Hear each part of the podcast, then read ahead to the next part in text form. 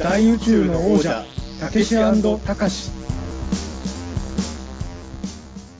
緊急指令、こちら飯塚だ。直ちに現場へ直行せよ。テンフォ了解。てんてん、よろしく。はい。始まりました。えー大宇宙の王者、たけしたかし、大宇宙の王者、たけしをやらせていただいております、作家でユーマ研究家の中澤たけしです。はい、えー、大宇宙の王者、たかしをやらせていただいております、人形映画監督の飯塚たかしです。よろしくお願いします。お願いします。いや、こういう風にですね、はいもう、お互い自宅からスカイプで淡々とやっている、やっている不定期、不定期配信番組、大宇宙の王者、たけしたかしなんですけれど、はいえーね、全然、毎週やるとかが全然できないので、この番組ね、はいなんですけれど、あのーこんなうちうちでやってる番組がですね、おめでたいことにですね、なんと、NHK に登場するというですね、事件が起きまして、やっぱこの事件はちょっとね、あのーこの番組の中で語っておかない、記録としてやっぱ残しておく必要があるな、ということで、今回はちょっと、その、ご報告会というかですね、はい。えーそういう話なんですけれど、まあね、やっぱ NHK といえば日本で一番、あの、誰でも見れる曲じゃないですか。やっぱね、ね、あの、はい意外とね、誰でも見てると思ってても、実はその番組沖縄では全然知られてないとかそういうのもある中でね、はい。あの、NHK でやってる番組は、とりあえずどこでも日本の方だったら見れるのでね、そこで、えー大宇宙の王者、たけしたかしの収録風景や、大宇宙の王者、たけしたかしというテロップみたいなものが使われるというはい事件が。ありがたい限りです。これ、この回が配信されるのは、えーっと、いつぐらいかちょっとわからないんですけれど、はいあの、番組的に言うとあれは、えっと、4月の、えーっと、3日でしたっけ ?4 月、4月3日の金曜日に NHK で放送されている、まあ、あの、えーっと、第一のじゃでも一回、あの、告知会をやらせていただいたんですけれど、あの、僕の家に、部屋にカメラを何台も仕掛けて収録した金曜日のソロたちへっていう、まあ、定点カメラで、まあ僕の生活を12時間ぐらい追いかけて、まあそれを30分番組の中で編集するっていうことが4月3日に放送されて、今、えー、収録してるこの日がちょうどその2週間後ですかね。あの、もう金曜日になってるんで、はい。なんですけれど、まあその、やっぱ自宅の中にね、カメラ仕掛けてるので、僕が家の中でやってることをいろいろ取り上げてもらったんですけれど、その中で、まあ、大宇宙の王者の収録が行われたということでね。あれもでも、はい結構あれですよね。あのーちょっと使われる可能性はもちろんあるかなと思ってたんですけれど、はいもう普通に大宇宙の王者、たけしたかし収録中みたいなテロップまで入れてもらったんで。そうですよね。あの、収録始める時の僕と中澤さんでやってるあのやりとりははい使ってもらえて、あれびっくりされてましたもんね。そうですよね。緊急に緊急指令とか言い出したから。そうですよね。で、僕の名前も出してもらえて、はい。友達と、ポッドキャスト収録っていう入れてはいくれ、もらえて。で、その後、こう、あれですよね、この番組、あの、4画面で、あの、はい。4人の人の定点カメラがこう、ずっと流れてて、真ん中に、あの、MC の人たちがそれを見ながらい。ろいろ語っていくみたいな番組だから、こう、フォーカスが誰に当たってるかがちょっとずつ変わっていくわけですよね、番組の流れていく中で。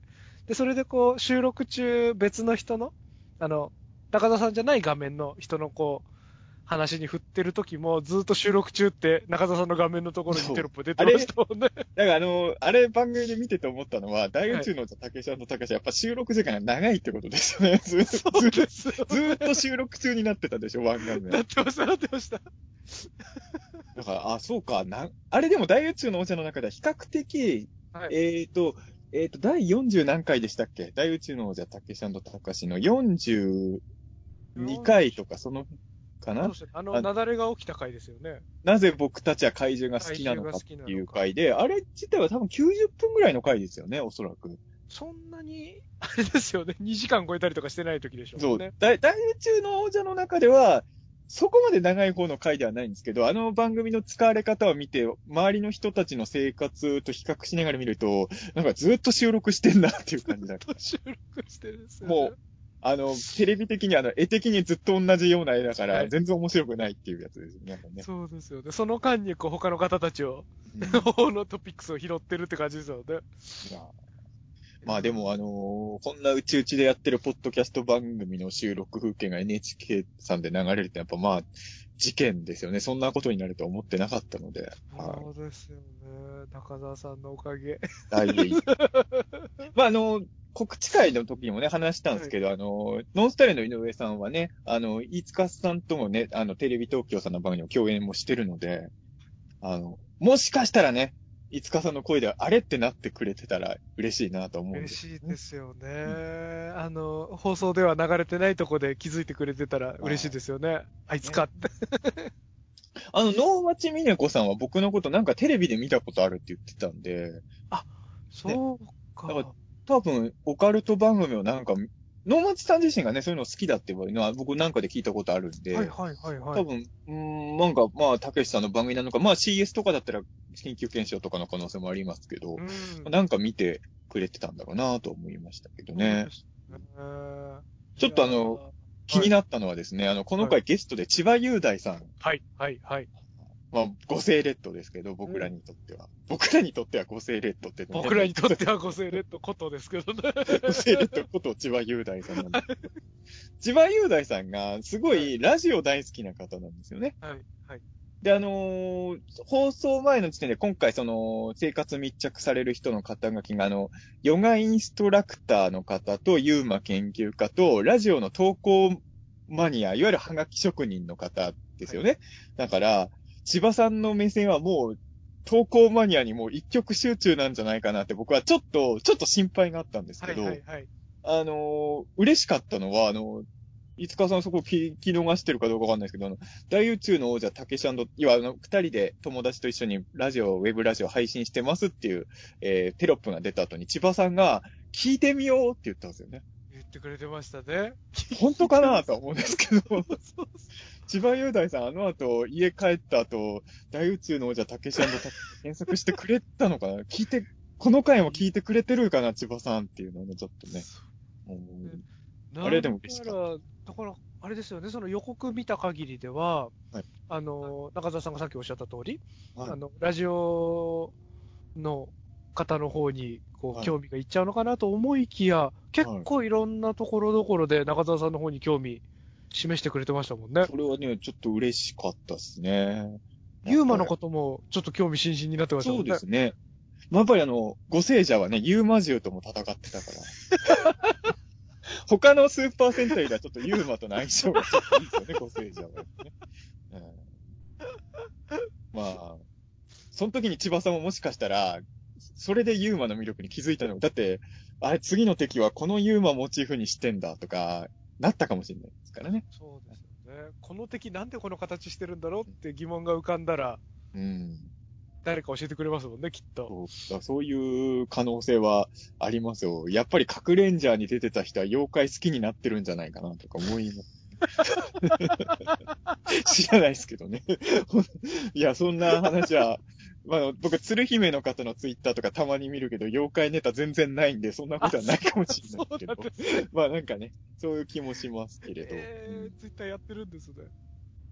うんまあちょっと、あ、やってますよ。鶴姫さんはね、あの、ツイッターやってます。本名でやられてますよ。はい。えーぜひチェックしてみてください。あのー、核レンジャーが好きでクレープ屋さんを始めた人がいて、そのお店に反応したりとかしてましたよ。えー、いい話結構ですね。すそうごい距離、距離が近く、ファンの方とも交流してくれてんじゃないですかね、鶴姫さんは。はい。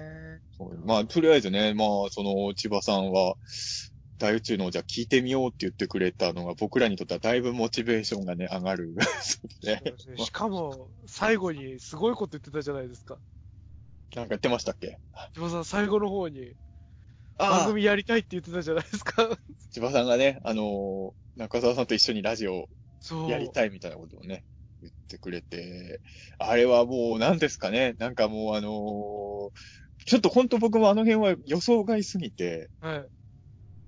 僕やっぱまあさっきも言いましたけどね、放送前はどうしても口癖はソイソースさん、ラジオ投稿マニアの方に、もう千葉さんの目は取られるともう思ってたんで、はい。そうはい。もう、井上さんや能町さんが、はい僕の生活にどんくらい興味を持ってくれるかっていうとこだけをもう、期待するしかないのかなと思ってたんで、ちょっとまさかね、最後の最後に、なんか一番なんか、リンクするものを感じる人みたいに言ってもらいましたもんね、あん中でそうで。すね。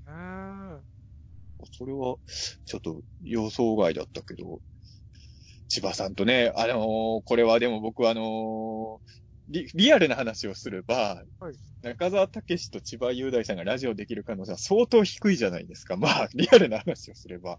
おー、そう普通に考えたら普通に考えたらそうじゃないですか。まあ、なんだろうな、千葉さんがラジオやってる時にゲストで一回出るとかならもしかしたらあり得るかもしれない。僕もあの、一応ね、おあの、オールナイトニッポンのゲストとかも出たことあるので、そういうのはあるかもしれないですけど、あの千葉さんの言い方って二人で番組始めるみたいな言い方だったじゃないですか。それは、リアルに考えたら絶対可能性低いじゃないですか。ええむしろでも、プライベートで、このはいあの、スカイプでいやいやいや、は始めるっていうのはあるんじゃないですかね。普通のラジオ番組じゃなくて、もうこの形式でやるこの形式で、そう、ポッドキャスト番組を始めるとかは、それは、じゃないですかね。それは僕、千葉雄大さんの事務所どこだか知らないですけど、事務所が怒るんじゃないですか、それは。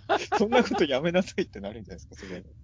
こう、オフの日に別に悪いこと言わない、ちゃんと、なんですかね、変なこと言わないように気をつけてやってれば、セーフみたいな、ないんですかね。聞いたことないですけどね、あの、千葉さんクラスの人がはい、スカイプで、ポッドキャストの配信してるみたいにやってる人いる、いないと思うんですけどね、多分ね。そっかあのーまあ、僕は、まあ、僕が普通に考えるならはい、かなり無理な話だと思うんですけど、はいはいあのーありがたい、ありがたいことにというか、あのー番組見た千葉さんのファンの方々がうん、ラジオ始めてほしいとか結構ツイートをつけて、はい。で、僕、僕もだからあの、皆さんのツイート見る前に千葉さんからそれ言ってもらったの嬉しいから、放送直後ぐらいにすぐに、あの、そのこともなんかツイートかなんかしてたら、ぜひ始めてくださいみたいな千葉さんのファンの人から結構来たんですよ。おはいはいはい。で、僕もね、き、まあ、できたら嬉しいですって返すしかないじゃないですか、そのはい、場ね。はい、はい。でも、まあ無理でしょ、と思いながら。そりゃそうでしょ、そりゃそんな世の中甘くない即、即事務所に電話ですよ。いやいやいやいやいや。ラジオやりたいって言われたものなんですけど。いやいやいやいや。そう、多分事務所の人から、中澤さん、世の中には社交辞令ってものがあるんですよ。絶対。いや、あ、あともう、もう一個言うと、本当に、いや、千葉さんが本心でそう思ってくれたとしても、あの、やっぱタレントさんがやりたいからってやれるわけじゃないじゃないですか、この世界は。まあまあまあ、そうなんですよね。それは僕も難しいとこですよね。あの、もちろん名前は出せないですけど、僕もあの、オカルトの仕事多いじゃないですか。はい、はい。えーある、まあ、オカルト、まあ、これ言うともうどの作品かば、まあ、役者さんバレなきゃいいか。あの、あるオカルトのね、映画をね、作った時があるわけですよ、僕も出るね。で、その時に、もう、おまあ、に、まあ、その、まあ、年配の方はわかんないけど、僕らの世代とか、僕らより、まあ、20代とかぐらいの人だったら、まあ、9割ぐらい知ってる、ある男性俳優さんにも出演してもらおうっていう話があったんですよ。で、その、俳優さんも、オカルト系大好きな方なんですよ。はいはいはいはい。だからこそ、そういう話が持ち上がったんですけど、あの、やっぱり事務所側から NG が出ましたからね、それも。あーだから、いくら役者さんがオカルトまあ、オカルトってやっぱり、誰にとってもイメージいいもんではないじゃないですか。まあまあまあまあまあ。だからやっぱ、あんまりその、なんかバラエティ番組でちょっとオカルトの話するのと、がっつりオカルトの映画に出るのってもう訳が違うので。ああ、そっか、だか、ら、役者さんがやりたいとかね、タレントさんがやりたいって言っても、まあ、やっぱりその方々の商品価値とかを考えてる人たちの意見もあるので、通るわけでもないっていうのはね、やっぱ現実としてはありますからね、そこは。うん。ただまあ、千葉雄大さんから一緒にラジオやりたいって言われたことは、もうあの、一生忘れないですけれど、もうあの、あそこ僕、20回ぐらい聞き直しました、ね。巻き戻して。千葉さんから一緒にラジオやりたいなって言われたところは、ここはもう僕からしたらね、もうちょっと感動ポイントがね、ほんとすごかったので、うん。個人的にラジオ関係で嬉しかったことで言うと、あの、大宇宙の王者の収録中に、まあこれ実際にあの、その回聞き直し、これもうけ調べた方がいいですかね、第40何回っていうのあは。、47でした。47回、はい。第47 47回を収録してる時の様子が、この金曜日のソロタチで流れたんですけれど、あれって確か、えーっと、これ別に秘密にする必要ないと思うから言います。あれ確か2月1日だったかな、収録したのは。そうだったんですね。違かったかな？違かった。まあ2月の頭ぐらいに収録したんですけれど、そう、だからまだ全然寒い頃で、まああと今思うとね、まだこの頃ちょっと平和だったんだと思うのは、あの、帰ってくるとき誰もマスクしてないっていうね。はいはいはいはい。2月の頭ぐらいだから、今ほど、そのコロナ騒動、あの頃、もしかしてこれまずいのかもって、なり出した頃ですかね、あの頃が。そうですよね。うんあの、春節をどうすんのみたいな、うんうんあのちょっと後とかですもんね。その頃で、あのーその頃に収録してた回だったんですけれど、あのー僕が番組の中でその収録中に部屋の中で雪崩が起きて本とかの、はい。えー、雪崩が起きた後の僕のトークを聞きながら、あの、ノンスタイルの井上さんが、ちゃんとアドリブでうまく返してるみたいなことを言ってくれた。それは、やっぱノンスタイルの井上さんに、はいあの、トークのアドリブ褒められるっていうのは、これはちょっとテンション上がりますよね、いやー、嬉しいですよね。嬉しくなっちゃいましたね。ですよね。結構だから、あの、よく考えたら、その、ラジオの投稿マニアの方もいるし、ウェブラジオを配信してる人もいるし、千葉雄大さんもいるし、ちょっとあのーラジオ濃度の強い回だったんですね。そうですね。ちょっとあの、見てて、ヨガインストラクターの方がちょっとかわいそうだなと思えって、どこがですか？なんで？なんで？なんかこう、なんですかね、こう、失恋してうん。どうしようっていうののこう一点張りで、ヨガ感があんまり出てこなくて、ちょっとかわいそうだなと思って。それはインストラクターさんがそういう生活をしてるのが悪いですから。そうだったんですかね。あ、そうそれでちょっと聞きたかったんですけど、はい。あれこう結構な時間回してるわけじゃないですか。はいなんかこう、どれぐらいカットされてるもんなんですか？こいや、だってまあ、はい本当に12時間カメラ、まあ、その寝ちゃった後ってのはもう単に部屋真っ暗なだけですけど、起きてた時間だけで考えても、はいおそらく、僕あの日寝たのね、多分もう4時過ぎぐらいなんですよ。う、はいはいはい。確か。だから、じ、10、多分その、起きてる時間だけでも10、10は言ってないか。まあでも、8時間とかそんくらいは下手すりゃカメラ回し回ってたんじゃないですかね、僕が部屋いる間。こう、その中でいろんなことやってたわけですけど、こう、あれもやってたけど、これもやってたけど、カットされてるみたいなのもじゃあたくさんあるまあ、ことですか？実質使われてたくだりとしてはカットしてるところがそれは多いですよ。12時間、はいはいじはいはい回してますからね。ああじゃあなんかその、トピックス丸ごとないみたいなこともあるあ、ぜ全然ありますよ、ってことなんですね。あ、そうなんですね。いやだからあのもしかしたらじゃあヨガインストラクターさんも、ヨガっぽいことしてるのが落ちてるかもし、落とされてるかもしれないってことですよね。でもね、どうだろう。わかんないですけど、はいはいあの、どうなんだ僕はあんまりこの番組の作り方知らないんで、例えば3人に定点カメラつけてて、ディレクターさんがそれぞれ別だったりしたらちょっとわかんないんですけど、はいはいはい。僕の担当ディレクターさんの感じで言うと、あのーすごいね、なんて言うんだろうな、僕やっぱり、あの、いろいろ番組とか出させてもらう機会もあるはあるんですけれど、はい。あの、特に地上波の番組に関して言うと、収録中かもしくは打ち合わせの段階で、ああ、やっぱりテレビだとこういう風に使われちゃうんだなって感じちゃう時って結構多いんですけあどー、それはもう最近は放送を見る前の時点でやっぱ気づくようになっ昔はね、放送を見てから思ってたんですけど、はいはいはい。あのーそういうのが多いけど、あの、金曜日のソロたちへの方は、あのー収録、まあ収録中は単にカメラ置いてるだけですけど、その終わった後に、あの、あれはどういう意味だったんですかとかすごい聞かれるわけですよ。そのう、ーん報道について、あのカメラで見てたんですけど、あの時中澤さん、こういうことやってたんですけど、あれはどういう意味なんですかとかすごい聞かれたりとか、その時のやりとりをしてる時に、あの、すごい誠実な感じの印象を受けたので、その、変な風に、なんだろうな、こいつのよくダメなところを前に出して編集してやろうみたいなのは多分ない感じの人だったと思うので、おそらくヨガインストラクターの方も、今すごい失恋のショックから立ち直ろうと頑張ってるところが 全面に、やっぱり頑張ってた時だったってことなんですね。うん多分そうなんじゃないですかね。そうなんですね。番組的に言うと唯一の、なんというか、ちょっと可愛い人がいるっていう感じですよね。そうですね。さ画面の中でね。うん。癒しの時間ではありましたもんね。こそうですね。う、まあと、かやっぱりグッときましたもんね。あれはやっぱり分かりやすいですよね。その、彼氏が、と同居してた時はいろいろ料理してたけど、一人になるとこういう感じになるっていうのね。なんか、あ、そういうもんなんだなと思いましたけどね、確かに。やっぱあれは人に食べてほしいから作るんですね、ああいう料理って。そうですね。なんかいろいろ気づく。じゃあ僕だからそうなんですよね。あの、あんまり最近自分が出演した番組ってもう見返さないんですけど、はいはいはい。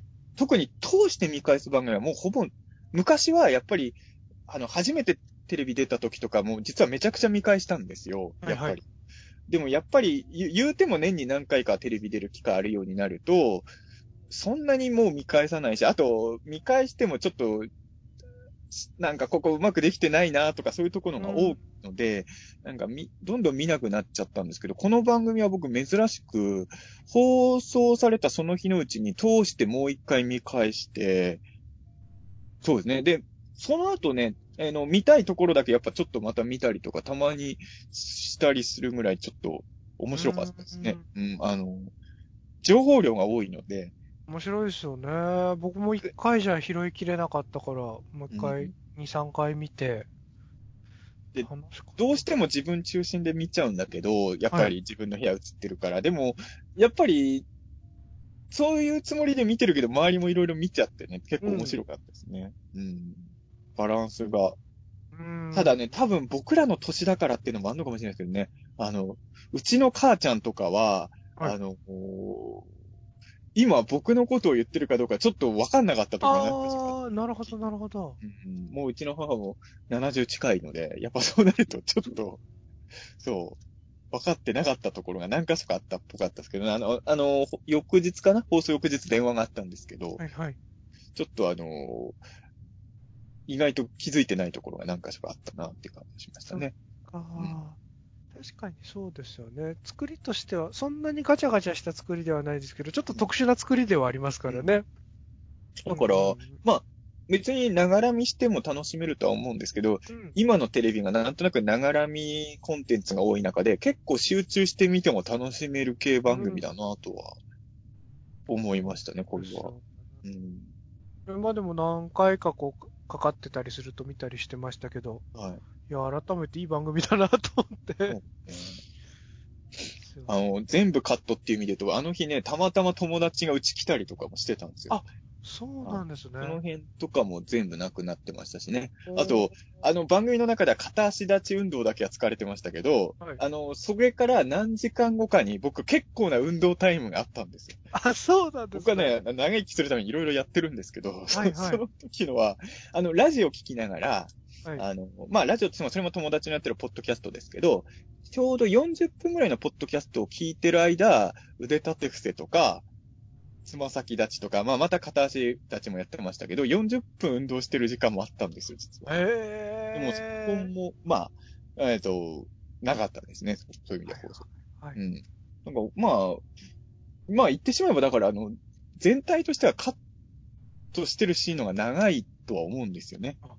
そううんシークエンスとしても。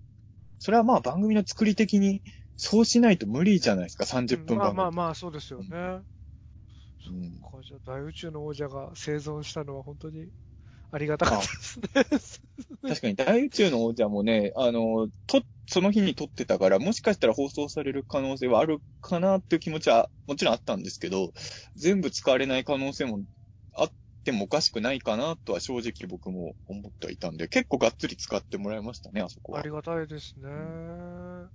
そこはでもバランスもあるんじゃないですかね。他のさ、他のお密着してる方々の V とのバランスみたいなのを考えて、そういう意味で言うとやっぱりラジオの投稿職人の方が一緒にいるっていうのが良かったんでしょうね、きっとね。入れやすかったんじゃないですか、ウェブラジオの収録中みたいなところが。そうですよね。投稿して聞いてる人と収録してる人みたいな、こう、いい対比にはなりますしね。それはあったのかもしれないですね。うん、まあでも、あの番組見て大宇宙の王者を聞いてくれた人が何人かいてくれたらいいですよね。そうですよね。一応僕、あの、放送後に、はい。ポッドキャストのランキングをちょっとだけチェックしてたんですけど、少し浮上してましたよ。あ、本当ですか？じゃあ。ちょっと上がってました。でもまあ少しなんですね。少し。ラジオテレビカテゴリーで5位とかまで上がってましたかね。あ確かテ、テレビ映画カテゴリー、あ、テレビ映画か、ごめんなさい。そうですよね。から。まあ、それならまあ、番組見て聞こうって思ってくれた人も多少は、ただあれですもんね、この大宇宙の王者って、例えばテレビ見た人が、あの、聞いてみようと思って聞くには結構敷居の高い番組ですもんね。そうですね。何言ってるかわかんないテーマが多いと思わかんないし、脱線しちゃいますしね。うんたまに、き初めての人への説明も忘れますしね。そうですね。だから、もし千葉雄大さんが本当に聞いてくれたとしたら、どの回を聞いてくれたかによってね、はいあの、ぜひ千葉さんには、あの、修学旅行の思い出とか聞いてほしい。予備知識がいらない回ですね。知識がね、誰でも一応聞けるかな、あの件とかがね。でもなんかマニアックなことポロポロ言ってる気もしますしね。僕も、あの辺の回何喋ってたか、げん細かいこと全然覚えてないから。覚えてないですよね。あと何喋ってきましたっけ今まで大宇宙の王者って。今一まで。般の人でも聞きやすい。ちょっと僕も今、ちょっと待って、大宇宙の王者のページを開きますね。えーあれ、えーはいはい。なんか、イギリスで食べたパンの話とか知ってます？イギリスとドイツと茨城の話っていあう回があります。でしたあ、それいいじゃないですか。それ千葉さんに聞いてほしいですよね。イイギリスとイギリスと、ドイツと茨城の話。いいじゃないですか。それ、ぜひ聞いてほしいですね。ね何話したんだっけ？まず、そもそも金曜日のソロたちへが放送された時点では、どの回が最新回だったんですかね？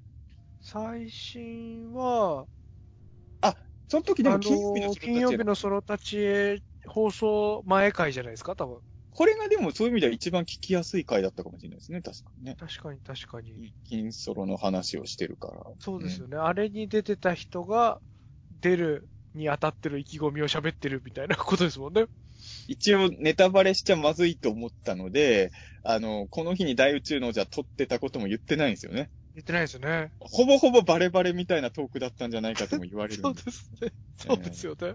もしかしたら、あのーたけしたかしのたかしにしか一一切興味ない人にとっても見る価値のあるものが流れるかもしれないので見てくださいっていう、ね。何 があるかどうかは言えないけれどっていうね。そうですよね。でもこう、僕のなんか監督作とかをビデオで見てたとかって説もありますからね。だってそうガメラ大怪獣空中決戦枠も十分ありましたもんね。そうですよね。あれもでもね、結構いろんな人に言われたんですよ。なんでピオランテじゃないのとか。ああ、はいはいはい。でもそこがドキュメントなんですよ。そうですよね。別にその日の気分だったってことですもんね。確かに僕が一番見返してる映画はゴジラブですビオランテだし、一番世に広めた映画もビオランテなんですけど、うんあのーやっぱり、それ、あそこでビオランテ見てたらね、それはカメラを意識しての行動の可能性を疑わなきゃいけない。あの時僕はもう気持ちとして、ガメラ大怪獣空中決戦の気持ちだったんですよ。気持ちだったね。あれは大宇宙の王者の影響もありますね。はいはいはい。大宇宙の王者でなんで僕たちは怪獣が好きなのかっていうテーマを語ったじゃないですか。ありましたね。あの、テーマを語ったことが、ガメラ大怪獣空中決戦ってなんかもうね、僕にとっては、ちょっと怪獣映画の教科書的なところもあるんで、はい。うん、だから、あれを、あの日は見たんでしょうね。ただ僕、平成ガメラで一番好きなのも2ですからね、僕本当は。はいはいはいはい。そういう意味で言うと、本当に、たまたまあの時の気持ちがガメラ大怪獣空中決戦で。で、僕 DVD 持ってるんですけど、はいあの部屋のどこにあるかわからないんで VHS で見た。いや、僕的には、あの、中澤さんから前々から聞いてた、その、ビデオとか映画を鑑賞するスタイルが横になりながら見るんですって。あれを見られたのがちょっと嬉しかったですね。嬉しいのかなそこ。こういう構造かと思って。でもそうなんですよね。そう。大宇宙の番組の中で話したことあるかどうかわかんないですけど、僕本当にね、基本映画とか見るときは横になりたい人なんですよ。家で見るときは。あの、映画館では別にそんなこと思わないですけど、なんかね、座って映画見るのがね、できないんですよ、家だとねうー。ん。なんか2時間座ってたらね、なんか、まあ、僕の部屋がごちゃごちゃしてるからかな。なんかいろんなもんが視界に入っちゃうから、はいはい。やっぱ横になりって見るのが一番集中できるんで、映画は。そうなんですね。それ。あれまたうまい感じで、本当狙ってなかったんですけど、ビデオって、あのー別に全部のビデオ僕、あの、あの時もそうだったんですけど、途中まで見て停止してるじゃないですか。はいはいはいはい。いちいち巻き戻しとかしてない時が多いんですけど、ビデオテープ入れた途端、待望のビデオ化って出てきたとこちょっと良かったですね。あれ全然狙ってないんだけど、ちょっと面白いですあれつけたよね。タイミングだったんですね。あれ面白かったですよね。うん久しく聞かないですよね、待望のビデオ化っていうあれ良かったですよね。あれ編集してんのかなってちょっと思ったんですけど、あれ本当に生でかけたタイミングだったんですね。まあ、僕もちょっと記憶曖昧ですけど、はいはいもしかしたらその前に何か、何シーンかあってからだった可能性もあるかもしれないですけど、いやーでもあれ少なくと聞いても巻きましたよ戻してたことはね。偶然ですからね、最初の方まで。よかったですよね。あれでもスタッフさんドキドキしたと思いますよ。かんあの、映像見ながら、映画丸々一本見られちゃうんじゃないかとか、あのそっか、そっかそっか。番組のスタッフさんとしてはね、ずっと同じ行動されるのって多分嫌だろうから、そうで、あの、スタッフさんは、そもそもガメラ大怪獣空中決戦の尺を知らないじゃないですか。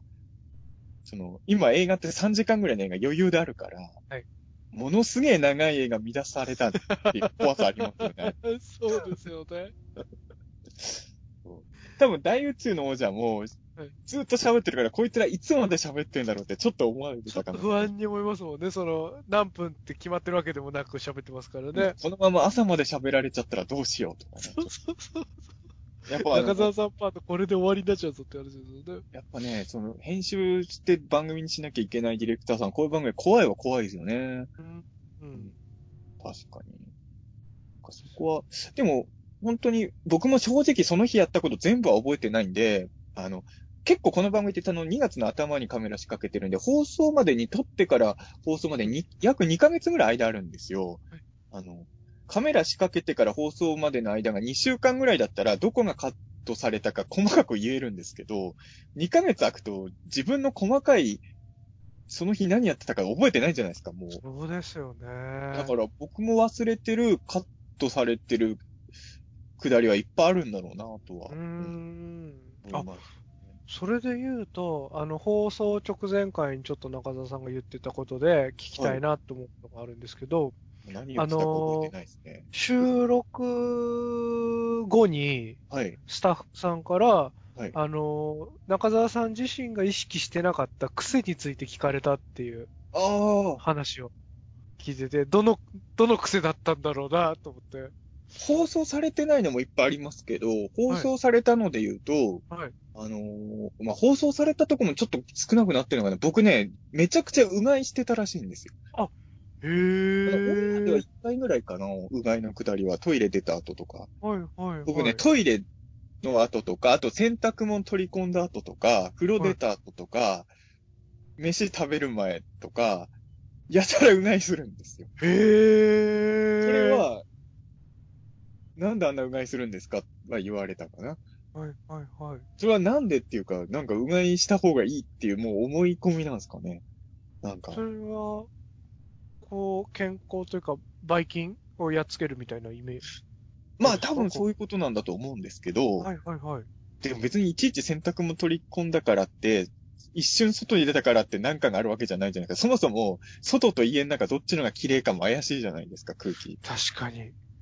でも、なんかもう癖なんですよね。あの、一回外出たらうがいしなきゃ。えーすごいなぁ。でも、今のご時世にぴったりじゃないですかね。いやいやいやいい習慣ですよね、絶対。まあ、なんかそういう、うん、なんかな、あとな、もうそうですね、それ自体もあんまもう覚えてないんですけど、はいうん。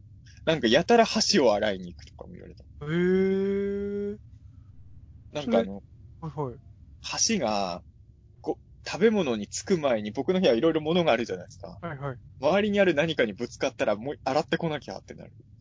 えそうなんですそういうのは聞かれたかな。なんであの、なんで箸なん、一回洗ったのにご飯食べる前になんでもう一回洗いに行ってたんですか？とか、あの、翌日スタッフさんに聞かれて、はいはい。聞かれるまで僕も忘れてたんですけど、ああ、そういえばっていう感じでしたかね。そういうのはいっぱいありました。えー、確かに僕も物いっぱいある部屋ですけど、こう、やっぱ、埃も積もりますからね、こう、物によっては。まあそうですね。うんだから、その、あの、こんなに汚い部屋に住んでるくせに、変なとこで、うがいしなきゃとか洗わなきゃとか思うところも、感情としてなぜか共存してるっていうアンバランスな感じがあるんですよね。はいはいはい。どう考えても潔癖ではないんですよ。当たり前です。はいはいはいはいはいはい潔癖なやつこんな部屋で暮らせないんですから。確かにそうですよね。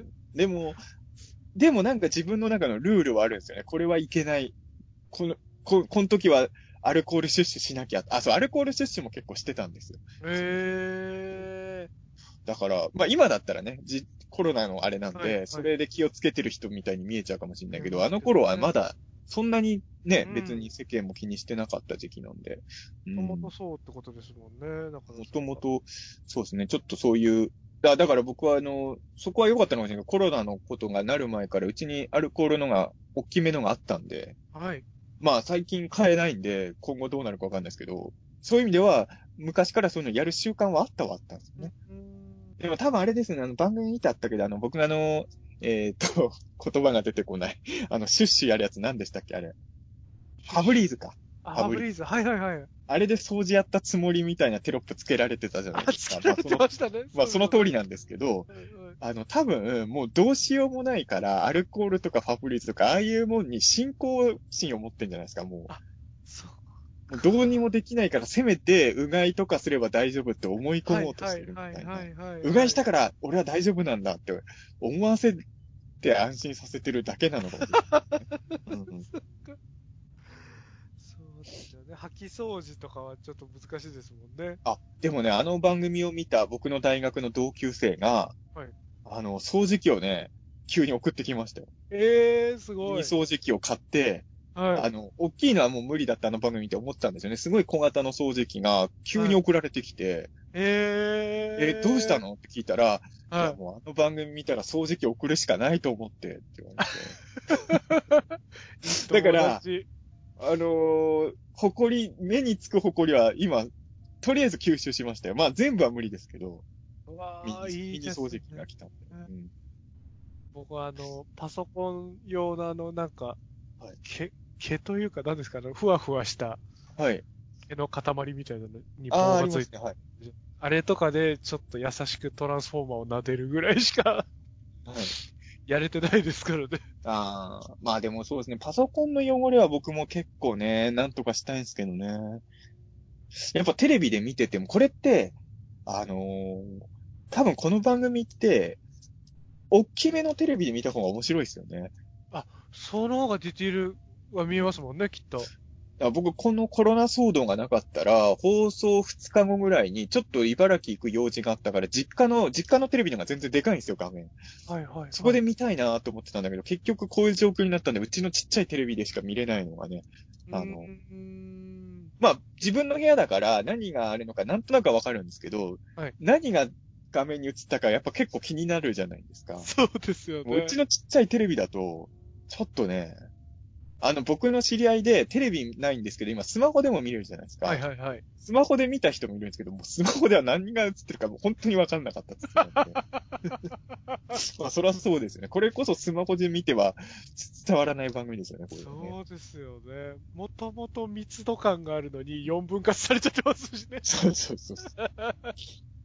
やっぱね、あの、僕のちっちゃい画面のテレビで見てても思ったのは、他のお三方は何をしてるか分かりやすいんですけど、僕だけちっちゃいテレビで見ると、まずそもそも自分がどこにいるか一瞬見失うことがありますね。はいはいはいはいはいあの一人だけ分かりにくいんですよ、動きがね、あの。確かに確かに。うん毛布とか敷物も柄ついてるし、そうですだから、よね。雑誌で例えるとみんなカットなのに、僕だけ映画秘宝だったみたいな感じがね。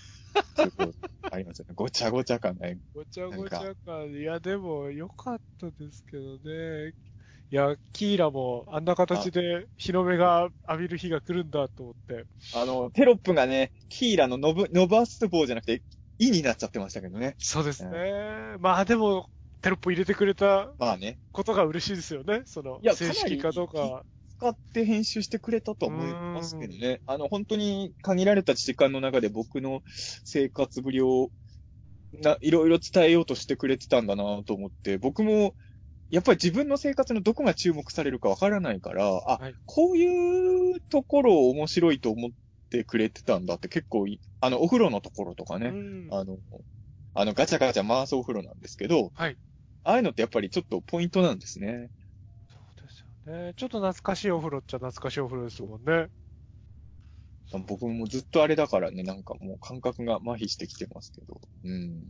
あとあの、食べ物の広告をランチョンマット代わりにしてるところとか結構フューチャーされてたんで。あそこ、なるほどと思いましたよね。あれ、ライフハックですよね。こそうですね。はい。うん。やっぱね、なかなか寿司は食べられないんでね。う。シーチキン食べながらお寿司を食べてる気持ちを味わうっていうね。僕もあの、ネットフリックスの、あの、ドキュ、料理のドキュメンタリーいっぱいあるんですよ、ネットフリックス。はい。その世界のいろんな料理。はい。それの、今日はこれだなって思うドキュメンタリー見ながら、こう、ご飯食べるの好きで。あなんかちょっとそこに親近感を感じましたよね。あ。やっぱりあのーた食事って半分ぐ、半分は言い過ぎかな。何パーセントかはイメージで美味しさって増してんだなってのは本当思ってて、やっぱうまいものを食べてるんだと思うとうまく感じますよね。うん。だからそれはねうん。やっぱ映画とかの影響って大事だなと思うのは、映画の中でうまそうに食べてたものをはい食べるとやっぱうまく感じるのって、やっぱイメージがその分味にマプラスポイントになってるんですよね、絶対ね。そうですよね。僕、ハンバーガー大好きなのとか、多分、間違いなくパルプフィクションとかの、あの、サミュエル・ジャクソンが、はいはい、わかりハンますバーガー食べるシーンあるじゃないですか。あれの影響、あれが多分原体験になってるのは、明らかにですしね。あ、逆もそうですよね。あの、はい具合悪い時とかに、はい。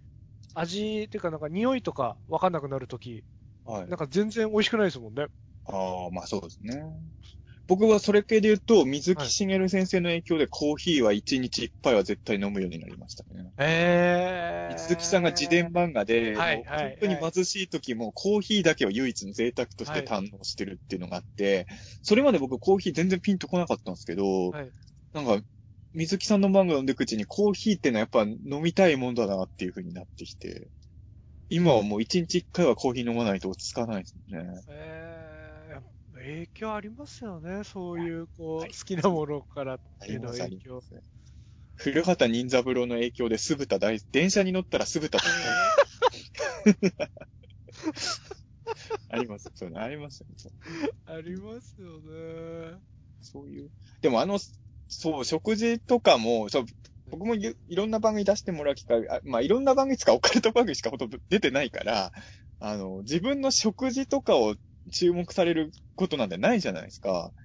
でそう、それがちょっと新鮮でしたね。この缶詰が美味しいんですよとか言ってたら、意外とネットとかでは、その、そこに反応する人も結構いて、はい。そうか。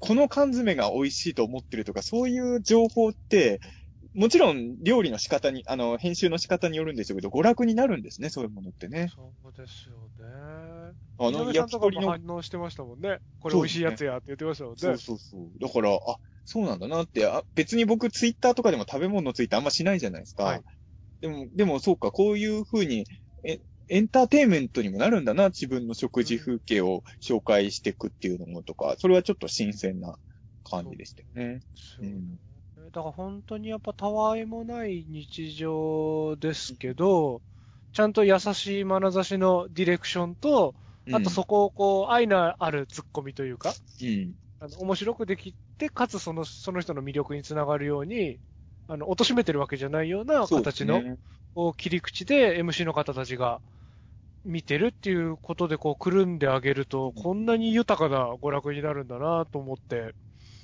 編集っていうことで言うと、定点カメラとは別に、あのーご飯とか、あとその夜夜どういうことを考えてるかって自分の手持ちカメラで撮影するシーンがあるじゃないですかあり。ますね。あそこら辺に関して言うと結構いろんなものを撮ってるんですよ。だからそこは、あのー日常と違って自分で意識して喋ってるとこだから、あのー固定カメラで撮った映像よりはカットされてるくだりを結構覚えてるんですけれど、はい。うん。た、例えば、あの、自分の持ってるものをいっぱい紹介したりするじゃないですか。はいはいはいはい。そこで言うと、あの、要はスタッフさんが選ん、選ん、選んだっていうか、僕がいろんなユーマグッズとか紹介してるんですよ。あの、はい実際には。だから、あの、スタッフさんがこれが面白い、例えば、甲府星人のソフビとかが、はい。あの、オンエアで紹介されてました。あと、中国のユーマ本とかが紹介されてましたけど、実際には多分ね、20、30ぐらいアイテムの説明してるんですよ。なるほど。だからその辺は、おそらくスタッフさんのこれが面白いっていうチョイスがあったんだと思うんですけどね。うーん。なんかあとはそれを知ることができるのもはい。面白いですよね。うん。もう自分、ね。自分はすべからく好きなわけじゃないですか、その20、30が。そうそうそうそう。もちろん、あのそれを、23時も厳選してますからね、僕の中では、ねうん。そこにこう、ディレクターさんがどこに興味持つのかみたいなのっうんて、面白いですね。あと、夜思うこととか、僕ね、もうめちゃくちゃいろいろ言ってたんですよ。そういう意味へで言うと。ー。あのーあ、もちろんね、あの、オンエアされた、あのー両親とか、まあ、ほはいあれ、両親って言いながら、ほぼ母の感謝しか言ってないんですよね。あ本当にね、あの、父には申し訳ないなと思うんだけど、ほぼ母の話でしたけど。母の話ですよね。まあ、やっぱりね、あの、いや、別に父と何かがあるわけじゃないんですけど、なんかやっぱ、親の感謝、親に感謝してることを思い出すと、ほぼ母のエピソードに占められてしまうっていうのは、これはリアルな話なので。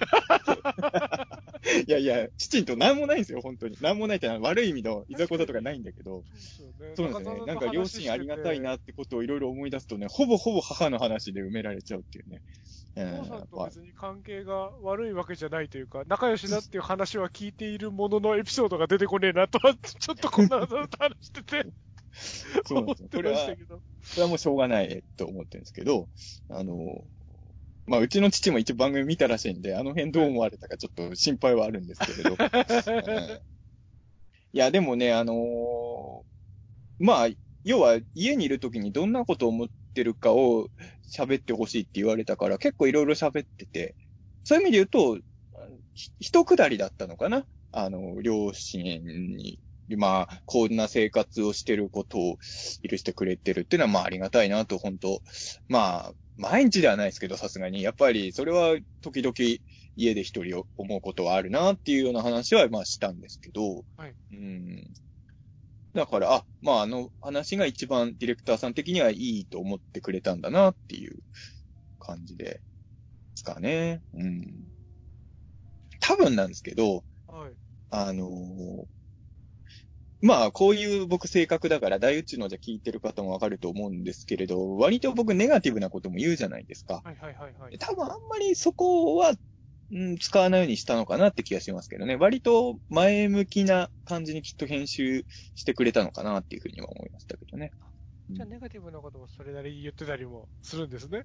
うん、実際には、うん、まあ、い言ったと思いますよ。あの、うん。結構もう本当に、まあ、定点カメラはそうかもしれないですけど、固定、あ、自分で手持ちカメラでやってる時も、思うことありのまま言ってくれればいいって言われてたんで、はい結構どうでもいいことも含めていろいろ言ったと思うんですよね。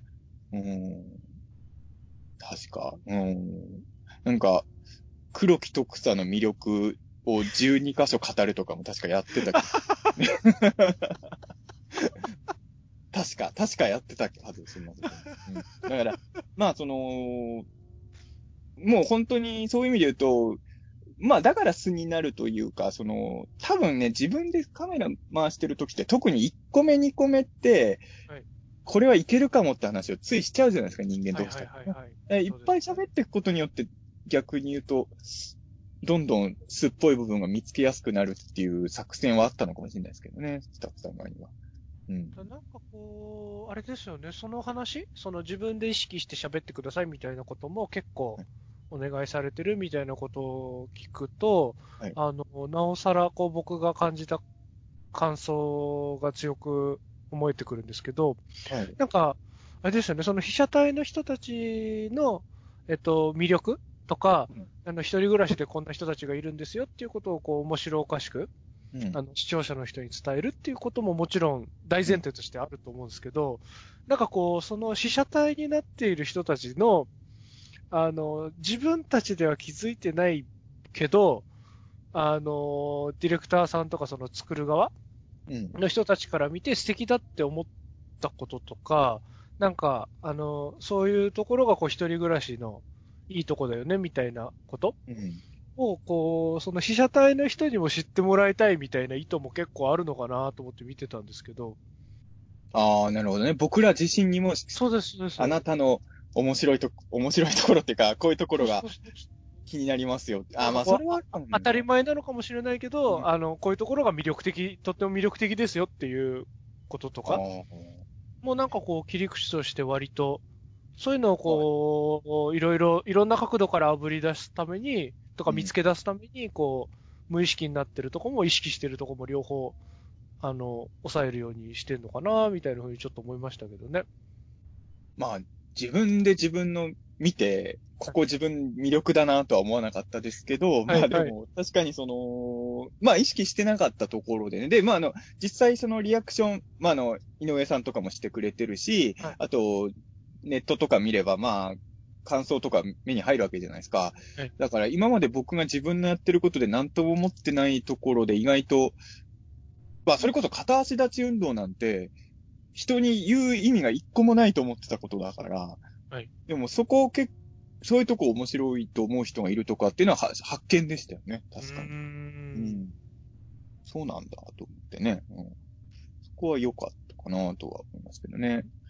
あとはまあ、個人的にはその、いろんなものが、まあ大宇宙のじゃあ、たけしたかしもそうですけど、あの、航空星人の即備も、あの、作ってくれてる人がザクレス・ホビーさんっていう、まあ、はい実際に一緒に今年航空星人探しにも行った人なんですけど、はい。あの、要は、ちょっともう知り合いになってる人が作ったあれはソフビ人形なんですけど、とか、あの、ツッチーとノコリンとか、あの、僕にとっては馴染み深いものが、あの、NHK さんで紹介してもらえたってのは嬉しいですけど、あと未確認生物研究会の解放とかをはい。紹介できたのはちょっと、そこら辺はもうオタク冥利に尽きるというか、うんんそういうのはありましたけどね。やっぱね、どうしてもね、あのー映ったからなんだってのもあるんですけど、オタクの人って、なんかその、やっぱ、どの怪獣ソフビが映ってるかが気になるんですよ。気になりますね。やっぱりあのーそうなんですよ。そこはね、はい別にどうでもいいことっちゃどうでもいいことなんだけど、はいなんか僕の家にもいっぱい怪獣あるわけじゃないですか。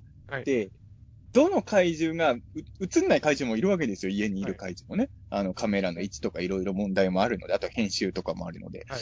だからあの、あ、この怪獣映ったとかっていうのは結構気に、一喜一憂。だからこそでかい画面で見たいんですけど。そうですよね。あ、の、ブローズが映ったじゃないですか。ブローズが映ったのが嬉しかったですね。あれね、何が嬉しいって、放送よく、録画してくれてたみたいで、あの、はいはい脚本家のウルトラマングレートのメインライターの相川翔さんが、あ、相川さん、はい。相川さんが金曜日のソロたちの感想ツイートしてくれてて、はいブローズが NHK に移ったのは何年のあれ以来かもしれないみたいな。相川さんがね、あのー金ソロでブローズ映ったことに反応してくれたのは僕はすごい上がりましたけど、ああ、嬉しいですね。我々オタクはもうそういうのが嬉しいからね。嬉しいですからね。あブローズがいいところにいるって思いましたからね。でもあれは本当にね、ブローズはね、もうだいぶ長い間あの位置にいるんですよね。はいはいはいはい。やっぱ、思い入れ、まあ、ビオランテもちょっと目立ってたじゃないですか。目立ってましたね。結局、思い入れのある怪獣のが目立つところに、まあ、あの、ユーマ本とかもそうなんですけど、やっぱり、あ、もちろんその時期時期によるんですけど、たまたま最近読んでた本だから、あの、手前にあったとかはもちろんあるんですけど、やっぱり、まあ、フィギュアは本よりそうですかね。あの、お気に入りのやつはちょっと目立つ場所に置きがちですよね、やっぱりね。そうですね、いつも目につくとこに置いときたいですもんね。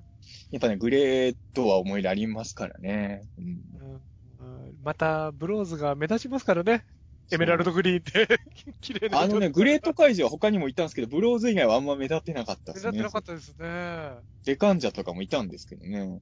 あんまり後ろの方でしたね。全然狙ったわけじゃないですけど、ウーが目立つとこに置いてあるのが、愛吉か、愛吉が、ちょっと NHK だからか、みたいなね。そ う全然そんなことはないですけどね。あれもずっとあの位置にいるんでしたのかなって。NHK さんを意識して愛吉をいいとこに置いてるわけじゃ決してないんですけど。面白いなどうしてもね、でもそれはね、やっぱり言ってる人いて、あの、僕もそうなんですけど、人んち行くと僕本棚すごい見たくなるんですよ。はいはいはい、はい。その人はどういう本読んでるんだろうとか思うから、まあさすがにあのちっちゃい画面なんで、本の一冊一冊見れないじゃないですか。はい。なんか、本棚見たいとか言ってる人はいましたね。ああ、やっぱそうなんですね。確かにね、あの、フィギュアとかと比べると本ってやっぱりあの写し方だと何があるかはっきり見つけるのは難しいですよね。そうですよね。よっぽどわかりやすい色のやつとかじゃないと、アキラぐらいしかわかんないですもんね、遠目で見 そうて。でも何人か、あの、あれ、もしかして俺の本かなって反応してる人いましたね。へえ。本の著者の方が、あの、金ソロに映ってた、もしかしてあれ俺の本かなって言ってて、へーそういうのは、しかも大体当たってましたよ、そういうの。だから、やっぱね、僕もそうかなと思うけど、自分の本とかって異常にやっぱ脳のどっかにインプットされてるから、あのちっちゃい画面でもそっか。気づくんじゃないですか。あれ？今この人の部屋に映ってるやつは、これ俺の本だぞ、みたいに多分なるえー、まあ、僕もなると思いますよ。他の番組で、初恋芸人とかがち、ちらっと映ってたら気づいちゃうんじゃないかな。まあ、はい100%とは言わないけど。まあ、そういう意味で言うと、あの、浦安鉄筋家族の時や、部屋み、あの、部屋みたいに、4カードのフィギュアをはい目立つところに置いてないのとかね、申し訳ないなと思いますね、ああ、全然、全然、全然、全然、全然。全然。全4カードのポストカードとかあるんですけどね。なんか、そういうものは全然、いやいやいや目立たなかったいやいや、でも僕は、あの、やっぱ緊急検証ザ・ムービーの時に、ギャラクスのバッジがすげえ目立ってるところでもう、あれでもうすべて満たされてるんで大丈夫です。あの、バッジはね、もうあの、大宇宙でも話しましたけど、もうイギリス人の誰かに盗難にあってるんで、もう僕はどこにもつけていけないですけどね、あれはね。いやいや、でもまあ、新鮮ですね、こういう番組はね。確ー、かにね。うーん、面白かった。あのー、大宇宙のじゃのリスナーの方で、次は高しの方のサイドの収録風景も放送してほしいなって言ってる人やっぱいましたよ。あ、本当ですか。まあ、金曜日のソロたちは一人暮らしの人限定なんまあで、別の番組じゃない僕実家ですからね、あれですけどね。だからいつかさん密着番組のやるときは絶対大宇宙を撮ることをやってほしいですね。そうですね。そう、それをテレ東でやってもらいましょうかね。テトさんにやってもらえますかね？テレビ東京さんと五日さんのい家にカメラ12時間仕掛ける親ですかね。恐ろしいなぁ。まあ、中澤さんのお家に負けず劣らずの物量、僕の部屋ありますからね。あの、あんまりいいことではないんでしょうけど、はい放送した後に、俺の部屋そっくりとか、俺の部屋よりはまだま、俺は中澤さんのよりやばいとかツイートしてる人いるじゃないですか。はいはいはい。そういうの見ると安心しちゃうんですよね。安心しちゃ多分ダメなんだろうけど安心し。ますよね。やっぱりテレビってすごい数の人が見るから、あの部屋を見てもなんてことないっていう人もやっぱそこそこいるんですよね。はいはい。やっぱ普通の僕の友達はこの部屋を見ると大体の人が引くんですけどはい、佐賀江博さんは引かなかったんですよ。そうね。いやだから、うんこう、中澤さん、僕、佐賀江さん、まあ、佐賀江さんが先輩で、うんこう、弟分として、中澤さんと僕が、こう、イチャイチャしてたじゃないですか、佐賀江さんと。全員同じ系統だったんだなと思って、まあ、あの、佐賀江、佐賀江、佐賀江一派の教えは部屋を汚くしる。部屋をとにかく物で埋め尽くせが、やっぱり佐賀江さんの、そうだからやっぱ佐賀江さんの意思を継ぐって意味でも、あんま片付けしちゃいけないんだなって。いやいやい そこは継がなくても多分いいポイントだと思う。うん確かにね、佐賀江さんは僕の家来た時もね、汚いとか全然言ってなかったんですよ、確かにね、はいはいはい、はい。そのその謎は最近解けましたけどね最。近解けましたけどね。うんいやーでもまあ、いつかさんをだから見て自分家に似てるって言ったからちょっとほっとしましたよ。やっぱ、あのーやっぱりね、心配する人もいるじゃないですか。まあ、まあそうですよね。いや、もう心配はまだいいんですけどね。まあ、やっぱあの、引くいわゆる人もいますよね、人によっては。まあ、引く人いて当然だからなとは思うし、あの、料理紹介の時僕だけ世にも奇妙な物語に かけられてた。悪意と思って。あれ確かに、これから料理を紹介しますって言ってカメラ向けた最初の画面がちょっと汚いっていうのは良くないですよね。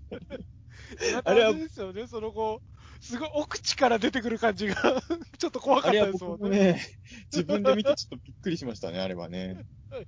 あれ、なんかあそこが一番汚く見えてたシーンだったかもしれないですね、今回、僕の確か。に確かに確かに。映りとしてちょっとそう見えちゃってはいましたかもしれないですもんね。であの、でもディレクターさんが優しいんだなと思ったのは、はいあの、画面を通してみると実際よりは、あのー割と綺麗に見えるんで、いい感じですよって言われたんですよ、ディレクターさんには。あやっぱり綺麗に見せようっていう意識はちょっとあったんだと思うんですね、スタッフにあ、ね。そうですよね。だから恥ずかしめようって意識はないってことですもんね。うんそれはあったそれと思うんですよはすごくいいことですよね。なんか本当に、あのー僕もまあ自分の出てない回も含めて、あのー時々見てますけど、あのー基本的にはいろんな人たちがいて、みんなの生活がそれぞれこれでいいって感じの作りなんで、そうなんですよね。やっぱ井上さんとかもね、他の番組とかとは、やっぱトークのトーン、意識的に変えてますもんね、どう考えても。うん違いますよね。眼差しがいいですよね。優しいトークになってる。うん。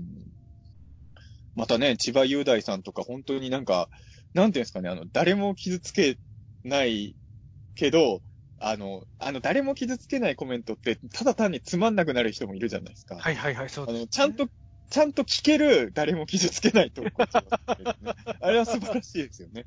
うんそうですね。なんかこう、ワクワクしながら喋ってくれてる感じがすごく嬉しかったですよね。こうちゃんと興味を持って。ただ、割と好意的でしたけど、千葉さんも、この、この部屋み、こういう部屋で暮らすのは無理って序盤で言ってますけどね、さすがに。それは無理なんですよ。この部屋で暮らすのはできないね。いや、うんいい、いいもんですけどね。どこを見ても、どんなに辛いことがあっても、視界のどこかに好きなものがあるっていいことだと思いますけどね。やっぱりね、常に癒しを求めてるから、目線の先に好きなものが欲しいんですよね。そうなんですよね。溢れるほど好きなものがないってやっぱもう心強くいられないですからね。でもね、いろんな人いるから、うちの母ちゃんなんかやっぱ四隅の見える部屋が一番最高だっていう人なんで、あそうなんですね。そうなんですよ。も物が多いのがすごい嫌な、もうそこはだから僕全然血を継がなかったんだと思うんですけど。はいはいはいはい。いや、だから、うちの母ちゃん一回だけ今の家来たことあるんですけど、はい。うん、やっぱり、すぐ出てきました。息子の家からすぐ出てきましたからね。あの、5、5分もいなかったんじゃないかな。あ、そんなに？やっぱり、居心地が悪かったんだと思いあます。あ、うんまあそっか。まあいろんな、そうですよね。あのーこのコロナ騒動がある前は、姪っ子がね、妹にいるから、ほ本当だったら、姪っ子見る前後で、ちょっと僕のとこも覗いてもいいかなって気持ちもあったらしいんですけど、はいはい。まあだから一回それをやってみたんですけど、まあその後僕の家に寄ることはなくなりました。そうなんですね。うん。それはちょっとね、あのーまあ番組でも言いましたけど、ちょっと申し訳ないなとは思いますけどね、うんうちのお親も足を踏み入れたくない家にしちゃってることに対してはやっぱね、ちょっと罪悪感はやっぱありますけどね。うん。まあ、うちも、親はやっぱり迷惑してますからね。うん。僕の。そうそうです。まあ僕の部屋の中だけならいいんですけど、いろんなところあに飛び火してるんで、まあね、一緒に暮らしてれば絶対、僕もだから実家で暮らしてる間はよく言われましたもん、人の、特にばあちゃんのへ部屋にね、もうばあちゃん亡くなっちゃいましたけど、はい。ばあちゃんの部屋に僕のものめっちゃ置いといてたんですよね。ばあちゃんは怒らないから、一番よく、怒らないから送ってのは一番良くないですけどね。一番良くないですよね。あでも、まさに僕、現在進行形で、はい。置けなくなったぬいぐるみとかばあちゃんにあげるって言って、ばあちゃんの部屋に、そうそう。どんどん移動させてってますからね。もうばあちゃんの部屋にめっちゃ怪獣があるんですよ、だから。今、今もうばあちゃんの部屋、その、ほぼそのままの状態にしてるんで、まだばあちゃんの部屋には怪獣がいっぱい眠ってるんですいっぱいいるんですね。うんそう僕あれはねばあちゃんのはいはい。うん、あれ、母ちゃんの部屋とかでやって怒られちゃうからね。怒られますからね。うんでもやっぱ僕、ずっと一人暮らししてなくて、ずっと実家じゃないですか。だんだんこう、諦めにも似た感じになってくるのか、ちょっと許してくれちゃいもするんですよね。だから、あの、家族みんなが使ってるトイレとか、もう、はいもちゃだらけに今してるーし、あなんだートイレにもおもちゃだらけしちゃいましたか。しちゃいましたね。で、まあこう、やっと、天野道弘さんもそうでしたね。トイレも怪獣だらけだったな、あの人も。そうなんですね。トイレは僕おもちゃ置いたことさすがにないなそうなんですね。お風呂はね、ちょっと置きますけどね。はいはい、そうですね。お風呂はやっぱ悲劇も生まれましたもんね。まあつい、お気に入りの置いちゃって、サビサビにしたりとか。あと、僕、ベランダに1個エメゴジがいますからね。あの、キングスケールエメゴジあるじゃないですか、超でかいやつでっかいやつ。あれもう家のどこにも置きようがないから、もう僕あの、ベランダの守り神にしたんですよ、キングスケール。だから、エメゴジは生にね、大雪とか降った日とか雪に埋もれてるんですよ、あいつ。ね じゃあ、いい具合に色も落ちてきて、可愛いでも感じになってあのエメゴジは材質的に外に置いても大丈夫なんですよね、割とね。あうんそうなんですね。でっかいやつ僕み持ってなかったなあ、本当ですか？あれね、僕ね、はい意外とエメゴジ系はね、めっちゃ持ってるんですよ、フィギュア。まあ、ほぼ実家に置いてきてますけどね。はいはいはい。うん、あのーちょうどアクションフィギュアとか興味持って数年後ぐらいだったのかな。うん。で、ただ、ほとんどあの、アクションフィギュアには興味あるけど、どういうキャラか知らないやつがほとんどだったので、だから、どうせなら知ってるやつの欲しいじゃないですか。うん。それで、エメゴジの時はもう喜んでもうめっちゃ買い集めたんですよね。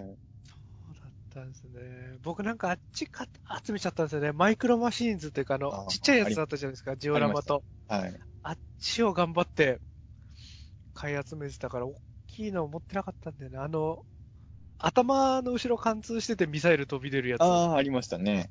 れしか持ってなかったんですよね、大きめのやつ。そっか。エメゴジはほら、しかも、言ってしまえばあんまおもちゃ売れなかったから、とある時期からもう大量ワゴンセールの定番になったから、なってました喜ね。んでね、いっぱい集めちゃったんですよね。うんあの、柔らかい、あの、ハンドパペットみたいなのいっぱい買いました、僕。僕いっぱい買いました。ただね、その辺は全部実家に置いてきてるんで、はいはい。それもいつ、いや、お前それ持ってけって言われたらどうしようと思う。あ僕多分 長男、長男だけど、はい、多分もうこういう感じになると実家継ぐことはないじゃないですか、僕は多分。あー、なるほど。あの、下に弟と妹がいて、弟が今実家にいるんですけど、多分、まあ僕に実家継げとはもうならないと思うんですよ、この、はいはいはいはい、こんな風に僕が好き勝手やってると。ってなると、弟が、いや、兄貴、ここにある荷物引き取れよって言っちゃったらどうしようっていうのは怖いですよね。確かに。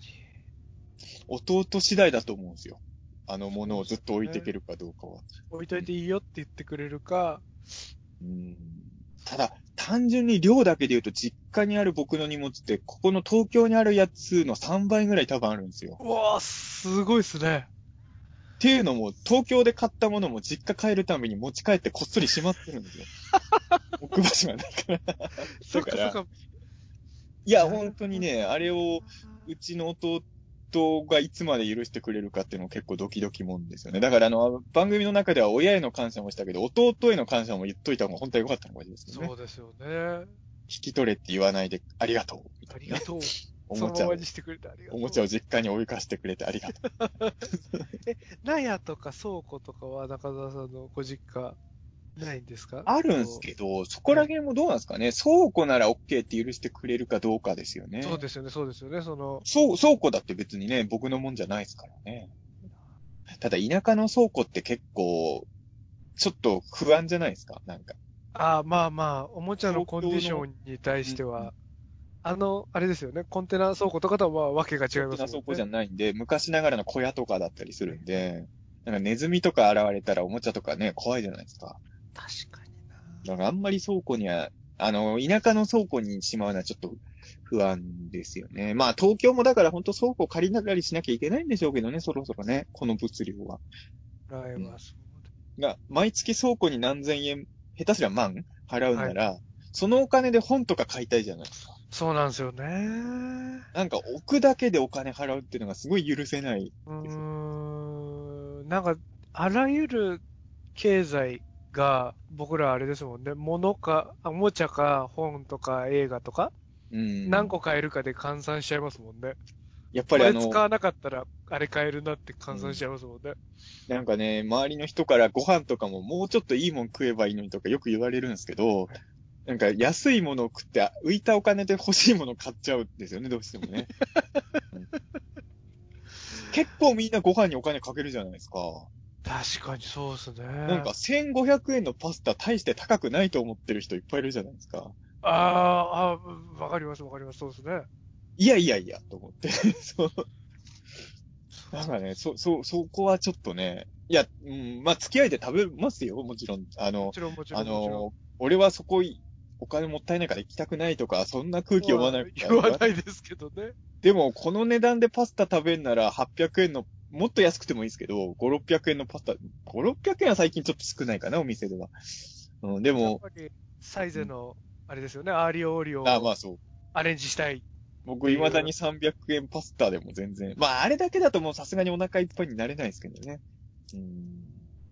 でも、1000円パスタとか、やっぱちょっとまだな、抵抗がそうですよね。ランチで2000円とか聞くと、ぞ、怯えちゃいますよね。見えますね。どうしてもね、そのお金があったら、本とか、おもちゃ買いたいなってなっちゃうんですよね。だから倉庫なんて持ってのほか、倉庫って美味しくないしなと思って。倉庫だったらまだパスタのがいいじゃないですか。うん。なんかこう、喜びが、優越がある方がいいですよね。倉庫に喜びがないからな。そうなんだよなとはいえむ物今後増える一方でしょうからね。そうですよね。やっぱりまあなんか考えなきゃいけない。まあ理想を言うとやっぱりもっと広い部屋で引っ越すってことなんでしょうけどね。まあ、そうですよね。豪邸に住めたらいいんですけどね、お部屋がいっぱいある。そうですね。もう一部屋欲しいな。うん。とは思いますけどね。なんかか、飾り棚とかにちゃんと飾ってあげたいな、みたいな夢はいやそれはすごいありますね。せっかくのフィギュアも結構な数が押し入れの中に隠れてるんですよね。はいはいはい。だからやっぱり全部飾ってあげたいなとかはあるんですけどね。本とかもね、やっぱり奥の方にある本結局取り出せないですからね。そうなんですよね。これがすごい、あの、見つけらんないのも悔しいけど、目に見えてるのに取れない本っていうのもあり、取れない、ありますね。あそこにあるの知ってんだけどなっていう。この本を取ったら100%この山崩れるな、みたいなね。そうなんですよね。だ確かにそれは本当によろしくないので、かこう、その判断、あの、雪崩を起こしても取るのか、それとも掃除するのかの判断で、結局、電子書籍で一冊買うみたいなことも最近やったりしてて、なんかこう、すごく虚しさを感じますもんね。そうですね。良くないことしてるなっていう気が。だから、まあね、確かにいろんな意味でもったいないからちゃんと整理整頓した方がいいとは思うんですけど、で、まあ番組見て掃除しろよと思った人もいっぱいいるはずなんですけど、なんですけどね。でも、掃除した方がいいよって言われて、はいって言ってできる人間だったらこんな部屋にならないんじゃないならないんですそれはあよね。の、した方がいいのは理屈では分かってる理けど、屈では分かってるんですけどね。それができないからこうなっちゃったんだよっていうね、話なんですね。うんもう平たいとこがあったら全部置いてっちゃいますからね。そうなんですよね。今だから一番僕困ってるのが、あの、プリンター？うん。複複合機なんでスキャナーついてるんですけど、うんあの、スキャナーの上って平たいじゃないですか。ああ、わかります。そ、そ置いちゃいますこ、そうなんですよね。そこ今、ガンダムとコンボ、あの、トランスフォーマー置いちゃってて、毎回スキャンするたびにその人たち全員どけなきゃいけなくて、もうね、それがすごいストレスなんですけど。全く同じ悩みを抱えてましたね、僕もそれ。あの、過去形にしてるのは解決したんじゃなくて、複合機が最近壊れたんで、今ないだけで。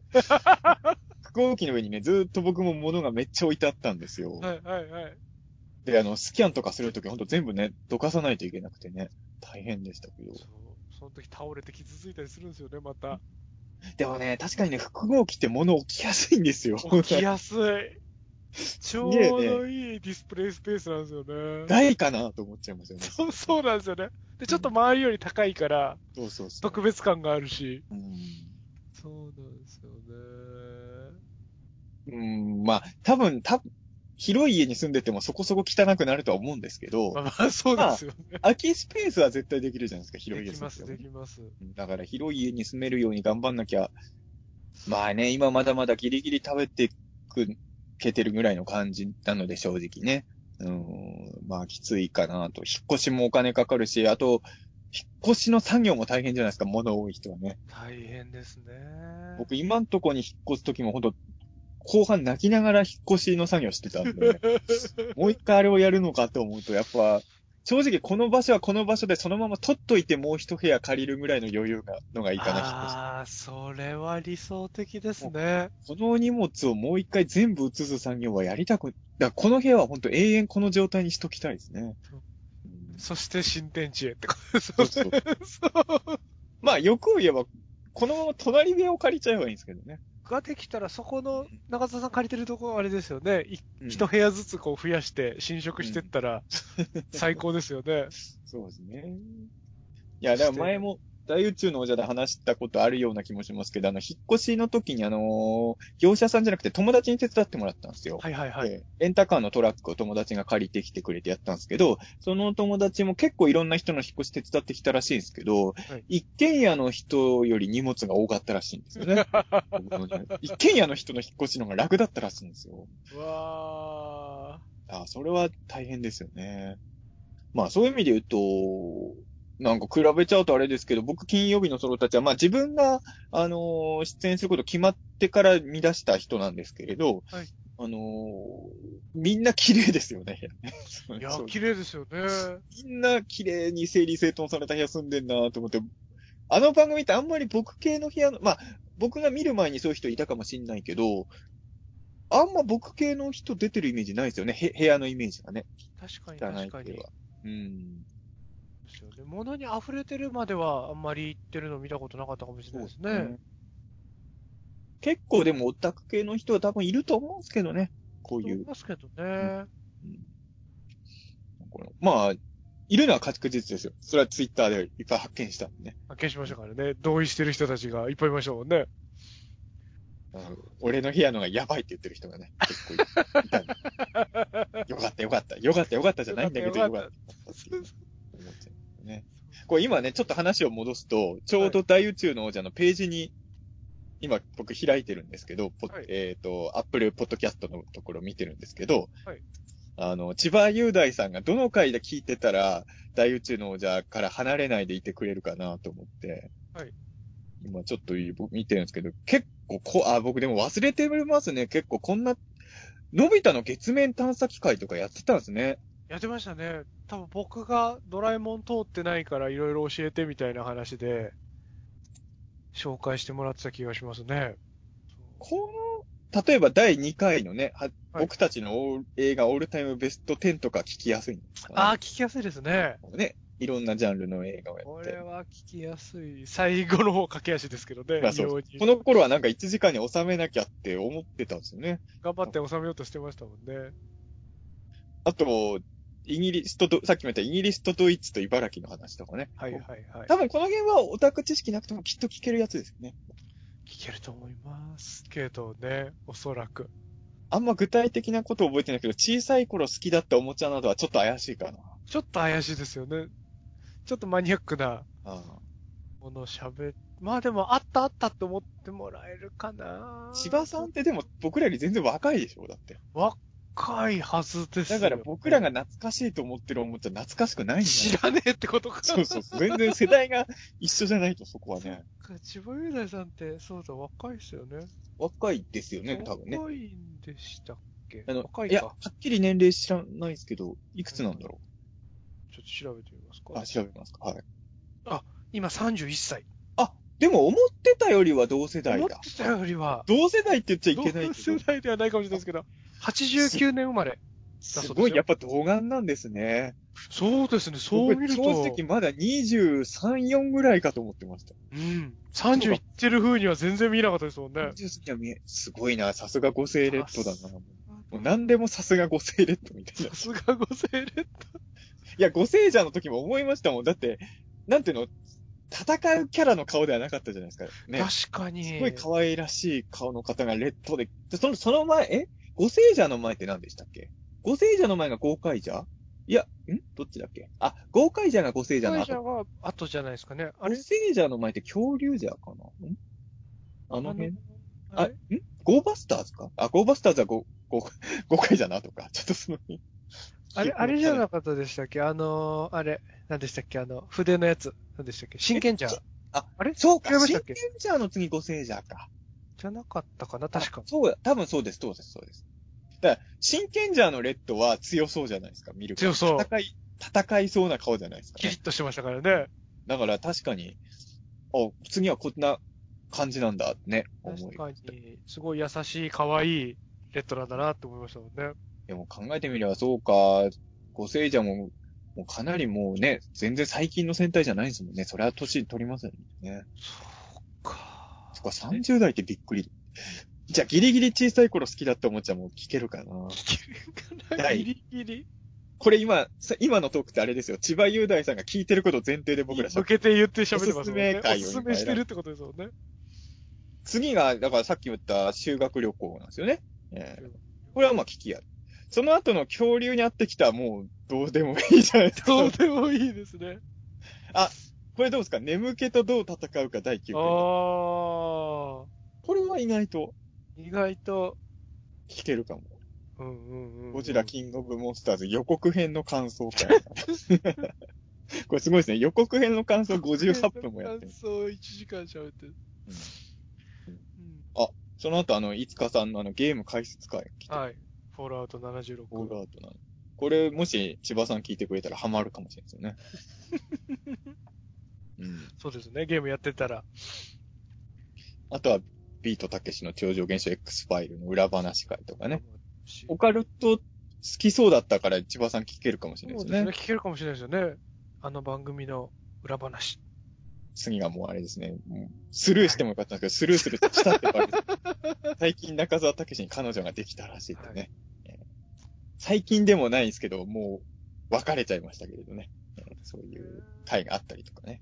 えー まあちょっと全部一個一個言ってくとあれですけどね、その後あれですね、まあ宇治茶監督ゲストに来てもらったりとか、エゴサーチについてどう思うとかね、結構、結この辺は聞けますよね、多分ね。好きな漫画について語るとか聞きやすいんじゃないですあ、かね。聞きやすいかもしれないですね。うんあ、あとあれですね、あの、金ソロ見てくれた方、千葉さんもそうかもしれないけど、第35回で僕の母がゲストで来てる回なんですね。ああ、いいですね。これは聞きやすいかもしれ非ないですね、常にいいかもしれないですね。ぜひ聞いていただきたい。そうですね。この回素敵でしたもんね。いやいや、素敵な回だったかどうかちょっとわからない。大好き。そう。いろいろね。あ、でもこうしてみるといろいろ喋ってきたんですね。そうですね。なんやかんやいろいろ喋ってますね。不定期、不定期にね。定期ですけどね。まあでも、そうですね。金ソロ、千葉さんもそうですけど、金ソロ見てくれた方のえ何人かは、なんか、リスナーさんになってくれてたら嬉しいですね。嬉しいですね。うやっぱこれまで聞いてくださってた方で見てくれてた方で、あの雪崩が起きた時はこの時だったんだってお気づいてくださってる方もいらっしゃいましたしね、ね。嬉しいですね。嬉しいですよね。やっぱね、基本音声媒体だから、はいこの、何が起きてたかがはっきりちゃんと絵でわかるっていうね。いいですよね。あの確かに結構ら新鮮ですよね、多分ね。でもね。そう、僕も新鮮でしたからね。中澤さん、こんな感じでやってるんだと思って。そうなんですよね。これスカイプ収録って、やろうと思えば顔は映せるんですけど、お互いね。お互いカメラオフってるじゃないですか。オフしてますね。やっぱ照れるんですよ、顔見えてるとね照。れますよね。あ、僕だから最近、あのーコロナの騒動があって、ズー、 Zoom でしたっけ？はいはいはい。 Zoom 使っての打ち合わせがすごい増えたんですけど、はいやっぱね、なんだろうな、直接会ってならそんな照れないんですけど、モニター越しに映ってる自分の顔すごい隠したいんですよい。やー、照れますよね。で、こ、ここの恥ず、かしいし、部屋の状況を知られちゃうし。そうそうそう。まあ部屋の状況はもう僕はバレちゃったんですけど、うーん。そうですよね。僕もズーム会議、顔を映さないで、ちょっといろいろ、本当にあや、平謝りしてましたからね、何回か。本当、本当、なんかね、ちょっと、ちょっと違いますよね。あの、パソコンのカメラで映してる自分の顔ってなんか。なんか違いますよね。だからやっぱり、まあ、あれってラグはあるんですかねスカイ、あの、スカイプのカメラの場合ってタイムラグが、タイムラグがないんなら、やっぱ顔見ながら喋った方がトークも、やっぱうんどうしてもスカイプで顔を映さないでやってると声とこ会話と会話ぶつかっちゃうこと多いじゃないですか。ありますね。それってね、だってあの、大宇宙の王者も何回か、あの、直接対面して撮ってる回ってその現象ないじゃないですか。ないですね、ないですね。だから、聞く方からしたら、僕らが顔見ながらやってた方が聞きやすいトークやれる可能性はあるんですけどね。うんでも、い今度一回試しにやってみます？や、恥ずかしいな うんなんで恥ずかしいのかな恥ずかしいですよね。ちょっうんと、収録前に、ちょっとおしゃべりしてるじゃないですか、いつも。はい。あの時にちょっとやってみます？今度。ああ、ちょっと実験でね。ちょっと実験してみましょうよ。あ、それで言えばあれですよ。な、えっ、と、何ですか、オンライン飲み会でしたっけ？何でしたっけ？あ最近。はいはいはい。最近流行ってるとあれ、オンライン飲み。み会でしたっけ？違う単語でしたよね。なんだっけ？あれ？あ、合ってんだっけ？オンライン飲み会で。リモートああれリモート飲み会？オンライン飲み会？なんか最オンライ近よン飲み会じゃなかったでしたっけ？オンライン飲み会が正式名称なんですか？まあ、正式名称もなんもないのかもしれないですけどないで。すけどね。なんか最近、ズームとか使ってネット上で飲み会やってる人とかいるじゃないですか。はい。はい。あれも僕ね、今んとこ一回もやったことないんですけど、この間ついに誘われちゃって、はい。まあ、断るわけにも、ちょっと断れない関係性だったのではい、じゃあやりましょうかってなったんですけど、ちょっと恥ずかしいんですよね。そうですね。別に飲み屋で飲み会するのは恥ずかしくないんですけどね。おんなんかパソコンの画面で顔映しながら飲み会するのはちょっと僕恥ずかしいから、めっちゃ顔隠したいですね。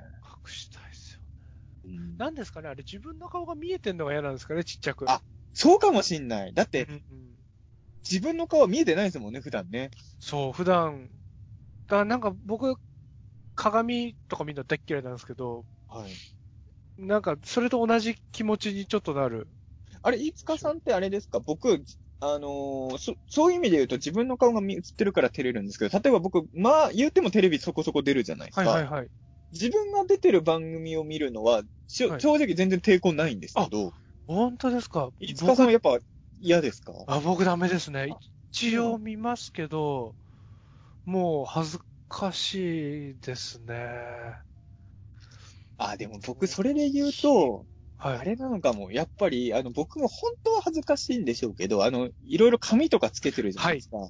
鎧を身につけてますからね。うんやっぱ自分がちょっと別のキャラクターになってるっていう認識があるから、多分あれをつけてない状態で出るとなるとちょっと照れ出すかもしれないですね、テレビじゃ今回金ソロついてなかったじゃないですか。うんでもね、金ソロは意外と見れたんですよね。なんでだあんま恥ずかしく感じなかったな、金ソロは。あの、自分の部屋をテレビで晒すっていうのも、ふ普段スタジオで撮ってる番組とは違うじゃないですか。はいはい。あ、まあ確かに確かに。やる前はちょっと照れるのかな、あ、嫌だな、とか思う気持ちにないわけでもなかったんですけど、見てたら、自分の部屋の詳細がテレビで出ることには僕あんま抵抗な、まあ、金ソロのやり方では抵抗なかったですね。うんうんうんうん。その番組の作りによっては、うわーってなってた可能性もあったそうですよね。作りによっては全然違うかもしれないですよね。もうそういう意味で言うと僕自分が映ってる映像を見るのはそんなに抵抗はないかな。あの、お芝居はあります。あの、あんまりないけど僕キャストで出てる作品あるじゃないですか。はい。それは、恥ずかしいです。ええー。芝居してる自分は、うわーってなります。いい芝居してるのに。いやいや、恥ずかしいです。ですね。うん。いや、僕はダメだなじゃあ、あの、テレビ東京の井上さんと一緒にやってた番組も恥ずかしいんですかあれは？恥ずかしい。井上さんありがとうって思うけど、恥ずかしいし、この目がね、気持ち悪いなと思って見てますけどね。本当に自分の、こう、見てくれとか動きがあんまり好きじゃないんで、そうですね。慣れないですね。まあ、出てる回数が少ないっていうのもあると思いますけど。あ、まあ、まあ、そうかもしれないですけどね。まあ、でも僕最初に、最初っていうか今回言いまし結構前に言いましたけど、はいあの、初めて出たテレビはめっちゃ見ましたよ、やっぱり。そうなんですね。だんだん見なくなったけど、自分が初めて出た時の番組は、もうな何回も見返しちゃったんで、はいそういう意味では単純に回数ではなくて、やっぱり五日さんの性格なのかなと思いますけど。ああ、そっか。僕だから自分の監督した作品とか見るの嫌ですからね。ああ。一応見どうなんますけど、だろうな。恥ずかしくてたまんないですからね。目の前で僕の本読まれてるのは嫌ですけどね。ああ、はいはいはいはい。だけど恥ずかしいですよね。あの、はい僕のいないとこで読んでくれてるのはすごい嬉しいんですけど、はいはいはい。目の前で自分の本読まれてるとすげえ恥ずかしくなる。ね そうですね。まあだから自分で見るのも嫌ですけど、何より親が例えばテレビとか録画した自分のやつ見てくれてたりするのとかと、こう出くわしちゃうのとかめちゃくちゃ恥ずかしいですあもんね。確かに、親は確かにね、一緒に見るのはちょっと恥ずかしい。映画館の上映とかも、こう、映画館で流してもらうときもあんま立ち会うの好きじゃないんですよね、実は。ええそうなんおですね。客さんの反応をやっぱり見たいんですけど、こう自分は目つぶってずっといいるかもしれないですね。僕、いつかさんみたいに監督としてはプロじゃないですけど、自主映画の上映イベントとかやったことあるじゃないですか。はいはいはい。映像に関して言うとね、見られてても大丈夫なんですよ、割と。そうなんですね。小説はダメですね。えとね、映像の上映イベントとかは、そんなに辛くないんですよ、目の前で見られてても。ー。はいはいはい。何なんですかねなんか違いがあるのかな、そこに。うわ恥ずかしかったのはあれですね。もう別れちゃった。あの、この大宇宙の王者の中で彼女できた回で紹介した彼女の話ですけど、はい彼女の運転する車で、あの、別の、あの、僕がやってるもう一つのポッドキャストの方ですけど、ピータン通信をね、ドライブ中かけた時があって、結構恥ずかしかったですね、それは恥ずかしいですよね。ちょっとあのーやっぱり、そうですね。それはちょっとどうせ恥ずかしい、ほんとしょうもないことしか話してないし、いやーいやいや、でも、それは、そうですね。では、だからこう、そう、飲み会とか遊んでる場で、こう、いつかくんこんなの作ってんだよって言って、YouTube とかで、携帯でこう見せてくれたりとか、ありがたいんですけど、むちゃくちゃ恥ずかしいんですよね。あ、そうですか。そう、やっぱ自分の、そう、その、あれですよね、ラジオ、うんポッドキャスト、車の中で流れるのと同じ感じなのいや、でも、今後、いつかさんは誰かが、まあ自分で運転するときもそうですし、人の車運転するときも、今後大宇宙を絶対かけるようにしてください。あの、どの回をかけるか、いつかさんに選択権を与えるんで、はいはいいつかさんがこの回ならなんとか大丈夫っていう回を選んで、それはやっぱ、彼女さんがかけ始めた。そうです。ね。ですよね。ピーターン通信でも聞くかな、聞こうか、みたいな感じで。聞こうかなんかそんな感じのなノリだった気がしますよ、確か。そうなんだ。生たけしと会話するのとはまたちょっと違うわけですね。ドライブ中のドライブ中のラジオ、ラジオをかけてたんですよ、その前かけてるってことですようんね。じゃあ、次はピーターン通信も聞いてみようかな。いや、いやいや、いやいや、いやいや、まあ次は大宇宙の王者を聞こうってされたらもう、飛び降りたくなりますよいやいやいやいやね。でもそれはやった方がいいいいですよ、絶対ね。うんやった方がいいでもねですか、なんだろうね、多分自分の中でもう当たり外れ回があると思うんですよ。ああ。この回だったら大丈夫っていうのもあると思うんですよね。確かにだ確かに。うん。その時のピーターン通信が本当しょうもない回だったんだと思うんですよね。うん。中澤さんのお母さん出る回とかだったら大丈夫ですよ、僕。多分。あー、あれは僕は人前で一番聞けない回ですけどね。まあまあまあ、自分のお母さんはそうですよね。あの回は、そうですね、僕絶対人前で、あの回を流れてる時は僕絶対自分の顔隠しますね。どんな表情をししてればいいかわかんないですね。はいはいはい。いやー、すごくいい回でしたけどね。まあでも、まあ聞きやすい回。まあ別にあれですよ。だから僕のいない場で聞く分には僕は本当抵抗ないので、確かに母ゲスト回とかは、あの、千葉雄大さんに聞いてほしいですよね。そうですね、そうですね。中澤さんの前では聞いてほしくないですけどね。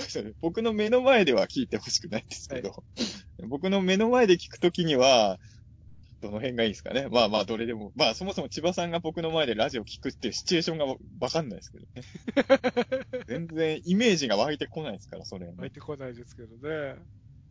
いやー。あの久々に過去回のタイトル見てるけど、いろいろ思い、忘れてるんですね、本当に。忘れやったこと忘れてますよね。話知ってたんだなと思ってね。うん。もうあれですよね。放送4回目でいきなり、たけし生誕記念カウントダウンとかやってる場合じゃないですよね。早いよ。あ、これだから、たかし生誕祭やっとくべきでしたね。あー、やんなかったですね。誕生日カウントダウン、いつかさんの。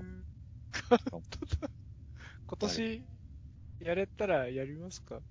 そうですね。その頃のいつかさんのスケジュールとかが、ねう、ん大丈夫そうだったら。毎年、お互いのカウントダウンをやっていくっていう。うん。痛い二人ですけどね。おじさん二人で。本当に痛い二人ですけどね、それね。だいたい誕生日を迎えた瞬間に、はいあのー祝う相手が、たけしたかしだったっていうのが毎年続いてるっていうのはやばいじゃないですか。ね確かに。そうか。そうじゃない人に祝ってもらえるシチュエーション作んないといけないですからね。そうですよね。ね、だから、まあまあでもね、本当に。。はい。どういうことなんですか？僕は、そ、それでもいいなってちょっとあ、本当ですか？まあまあまあ、楽しい。楽しい。これも僕あれですよね。多分何歳の時の誕生日だろう、この第4回って。多分38の時じゃなくて37になる時かな。2018 2018年だから、そうですね。年の11月ですもんね。だから、あのー今僕38ですけど、37歳の誕生日の時に撮った回だと思いますね、これは。はい、はい、はい。あの、お互いにやったことを忘れてたから、僕も次の誕生日の時とか、一切そんなことは頭の片隅にもなかったけどね。うん忘れてましたけどね。初期回ってのはね、まだあの、キャラも定着してないから、そういうことやんない方がいいんですけどね、多分ね。そうね。本当はそうですよね。よくよく考えたら。まあまあ。まあ、そんなことも分からずにね、やってたっていう。そうですね。まあでも、まあでも、これを、これでとりあえず大宇宙の王者が一回 NHK で紹介されたわけじゃないですか。はい。次はどうするかですよ。やっぱ、そうですね。やっぱあの、うちうちでやってる番組とはいえ、ちょっと大きく羽ばたいていくことを目指さなきゃいけないじゃないですか。はい。次どうしましょうかね。次ですか。4カードのササードシーズンで部屋の中で流れてるってことですかね。ああ、ああ、そうですね。聞いてるみたいな。はいはいはいはい。あのーそうですね。僕ね、あれが好きなんですよ。その男凶暴につきで、はい白龍さんがめっちゃ怖い殺し屋なのになぜかカーラジオで落語聞いてるシーンあるじゃないですか。ありますね、ありますね。ああいう感じで、全然4カードから離れるんですけど、まあ、はいい、つかさんにそういう作品を作ってほしいって言うんですね。あの、めっちゃ怖い白龍さんみたいな殺し屋が大宇宙の王者聞いて、大宇宙の王者聞きながら殺しの現場に向かうみたいな。映画で見たい。いいですね。ギャップってことですよね。あれ怖いですよね。なんであんな怖い人が落語車の中で聞いてんだろうと思って。うんなあ、あれ今日疲れた感じがして怖いですよね。怖いですね。怖い。普通に考えたらあのキャラクターに落語聞かせないですよね。そうですよね。ちょっと、いつか作品の登場人物が車の中で大宇宙の王者を聞いてるって聞いてるみたいな。ああ、いいですね。ね。あとは、なんだろうなまあ、やっぱり TBS ラジオさんとかで、やっぱり大宇宙の王者を紹介されたいですよね。やっぱ理想高く言えばね。本当に。うん、そうですね。やっぱラジオ好きな人って憧れですもんね、あの辺ね。憧れですね。そうですね。少しでもジャンクに。うんそうです。あの太田さんが一時期、ポッドキャストの話も知ってたんですよ、カーボーイでね。ええあ、そうなんですね。なんか、あれか、ポッドキャストじゃない、ポッドキャストも多少言ってたと思う。なんか、地方のよくわけのわからないラジオの話とかは延々してた時期があって。ええ あの流れで、太田さんに実は大宇宙の王者ってのがあってよ、みたいなのもね、言われて、感無量ですけど感ね。無量ですね。そういう、ね、なんか今後大宇宙の王者、やっぱいろんなメディアで名前を言われたいし、収録風景も、だやっぱりいつかさんは、のドキュメントなんかで、やっぱ流してほしいですよ、僕は。ああ。だから、何の番カンブリア宮殿？プリア級、ビジネスになってないですからね。何カンブリア宮殿僕僕あの辺っていろいろ、ガイアの夜明けもビジネスでしたっけ？もうビジネスですね、やっぱり。あれあの系の番組、美の巨人か、じゃあ、美の巨人だ。巨人。美の巨人たちでいつかさん。美術にすごい薄いですけどでも、ね。いつかさんのやってるやつなんて完全に美術の世界じゃないですか。いやいやいやだってフィギュア作って人形を動かして映像作ってるって、これもう美の巨人。僕ね、今あれがないのが悲しくてしょうがないです。あの、僕あの、誰でもピカソに出てほしかった。ああ、ありましたよね。あの、誰でもピカソのあの、えっ、と、名前忘れ、スメリーさんみたいな名前の人が出てきた、なんか、勝ち抜きアート選手権的なコーナーありましたよね。あの、毎週こう、普通、あれですよね、アートやってる人が出てきて戦っていくやつですよねそう。評価されて。まだあの番組続いてたら僕、いつかさん絶対あれ応募してほしかったな。怖いですけど、でも、アート扱いされないですからね、やっぱ。いや、アートですよ、いつかさんのやってるやつは。トじゃないですよ。いや、これがアートじゃないっていうなら僕はアート業界と戦わなきゃいけないんですよ。誰と戦えばいいんですか？と誰と戦えばいいんですかね？なんか、いや、も津田大介と戦えばいいんですか？アートの、アートって誰が仕切ってんのかわかんないけど。うん。僕で、も、あのー一回あれですよ、あのーゲスト、ゲストって言っていいのかな？あの別にでも、あのパスもらって、あのギャラとかはもらってないんですけど、芸祭とか出たことありますよ。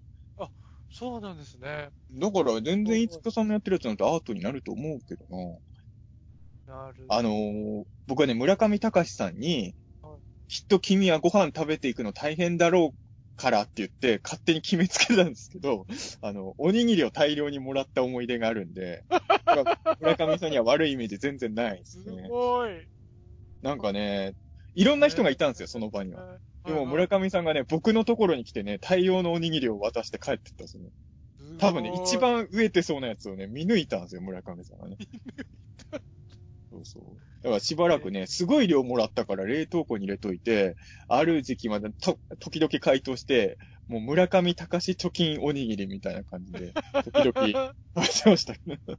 話いやだから、絶対、いつかさんはアートなんですよ。うん。いやあ美の巨人たちで大宇宙の王者の収録風景も流してもらえばいいですよね。あと、その手の番組って僕、何があります？今、その手のドキュメント系ってあ。とは、プロフェッショナルとか、プ情ロフェッシ熱ョナル大陸とかですかね。なんか思いつく。菅氏顔さんの歌で、いつかさんのなんか見たいな。いや、プロフェッショナルってみんな憧れるじゃないですか。僕も、憧プれロフェッ。ショナルはやっぱり出れたら最高と思うもんな。最高ですよね。いや、プロフェッショナルはお互い目指したいですね、ちょっと目ね。指したいですね。どっちが密着されても大宇宙はね、通らない。大宇宙、どっちが、そうですね、密着されても入り、入りプロフェッショナルが密着されたら、ちょっとやっぱ、小泉君にも申し訳ないんで、ピーターン通信も大宇宙もどっちも通らなきゃいけないかなとも。ちろん、もちろん。ね。うん。どうやればプロフェッショナル出れるか。なんももう、やったら出られるんですかね。でもプロフェッショナルって、あの、結構幅広いから、その、はい決して知名度高い人だけを密着してるわけじゃないじゃないですか。。じゃないですね。こう、どっかで頑張ってる人って感じですもんね。だから、飯塚さんなんてほんと頑張ってるじゃないですか。一人でコツコツ牛久で。だから、それ、やっぱりプロフェッショナルは、どこに要望を出せばいいんですかねプロフェッショナルで特集してほしい人の募集アンケートみたいなのが、僕、いつかさんの名前入れて送るけどな投書すればいいですかね。お互いに投書し合いますかね。ああ、じゃあ僕は五日さん、特集してくださいって、五日さんは中澤さんを募集、を特集してくださいって、プロフェッショナル宛てに送りますか当てね。に、そうですよね。確かにプロフェッショナルが一番燃えますね。ますね。情熱大陸もいいですからね。ああ、情熱大陸もいいな情熱大陸はでも知名度高い人しか出れないイメージがあるんだよね。確かに。業績を結構なさないと難しいイメージがありますもんね。情熱大陸出れるように頑張んなきゃいけないですけどね。でも僕ね、思うんですけど、今こういう時代じゃないですか。その、家から出ちゃいけないとかね、そういう雰囲気の中に、今、飯塚さんとか、あと、宇治茶くんとかもかな、飯塚さんとか宇治茶さんみたいなところは、もっとメディアが今注目する時だと思うんですけどね。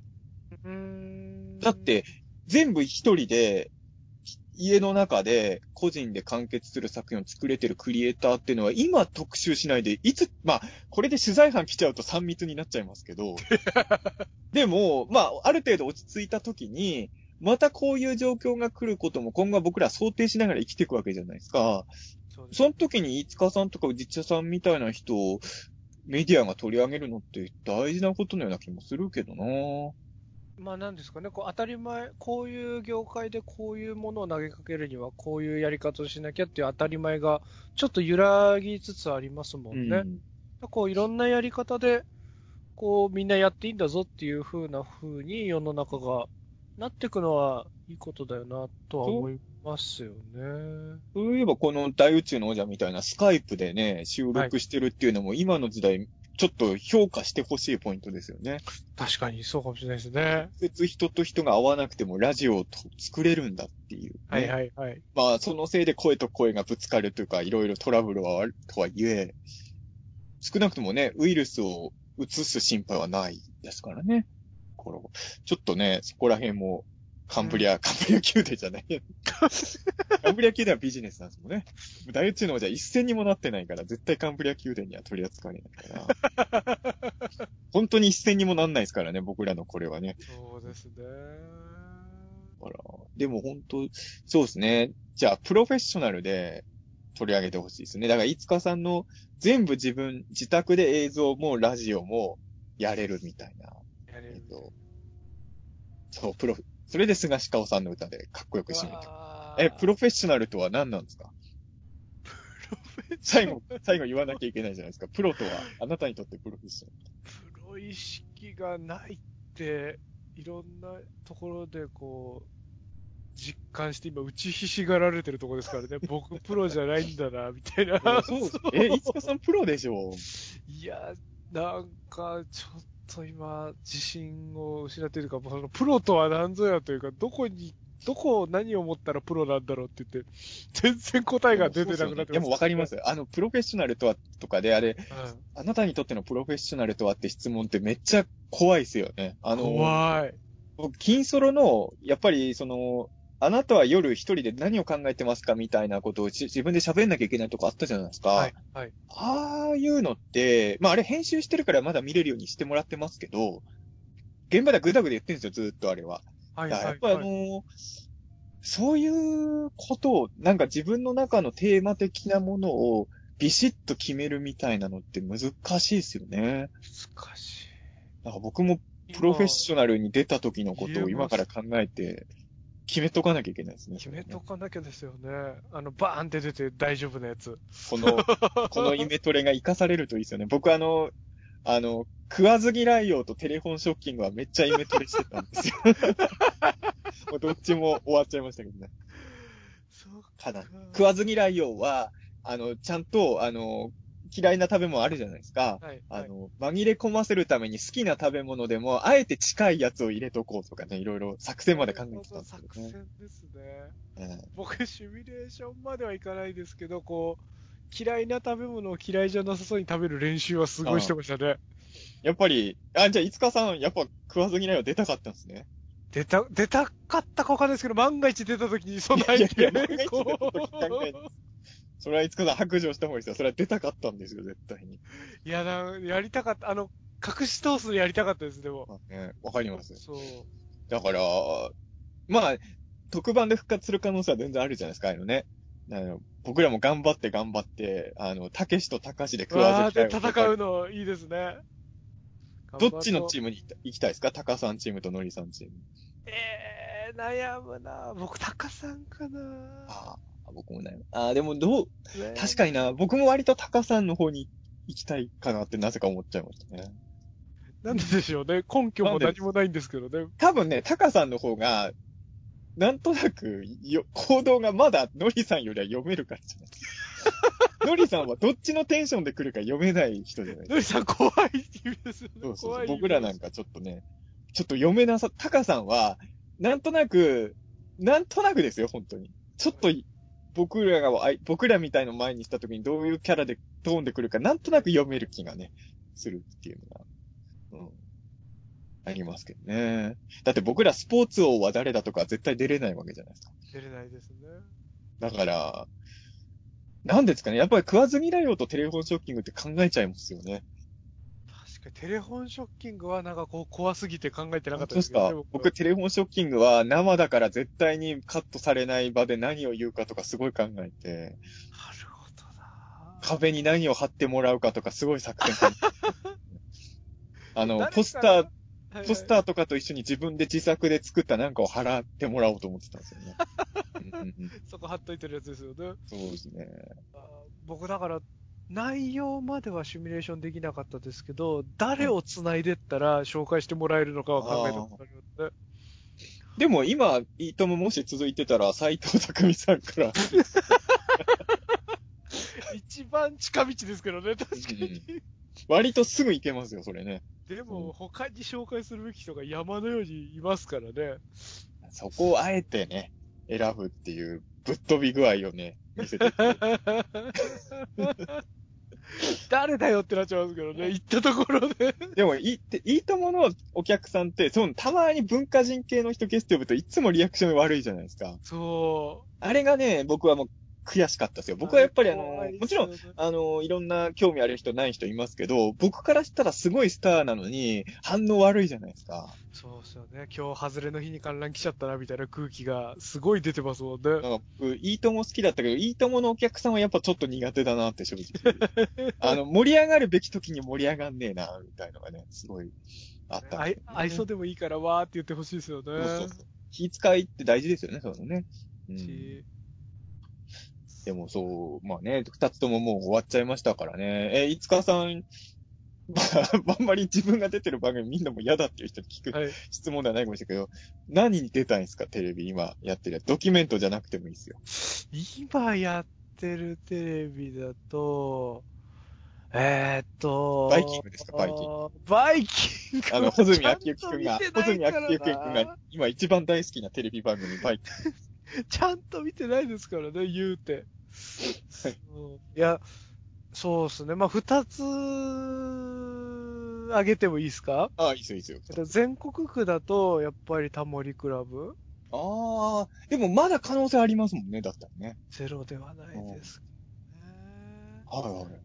あとはまあ、ローカル何曲かですけど、はいあの、ヨーロッパ企画さんがやってる番組、ああ、暗はいいはい。暗い旅って番組あるんですけど、あれも好きで毎週見てて、割とちゃんとどっちも可能性あるもん。これ、飯塚さん結構シミュレーションしてますね。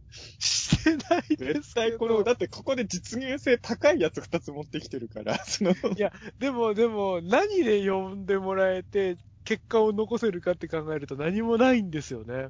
いや、その、このそう、両方ともこう、穏やかなふりをしたうん恐ろしい場所じゃないですか。シビアまなあまあね、真剣勝負ですからね、実際にはね。だから、いやー飯塚さん、ビートたけしの超常現象 X ファイルに出て、大月教授に切れてください。牛次男はいるんだよみたいな。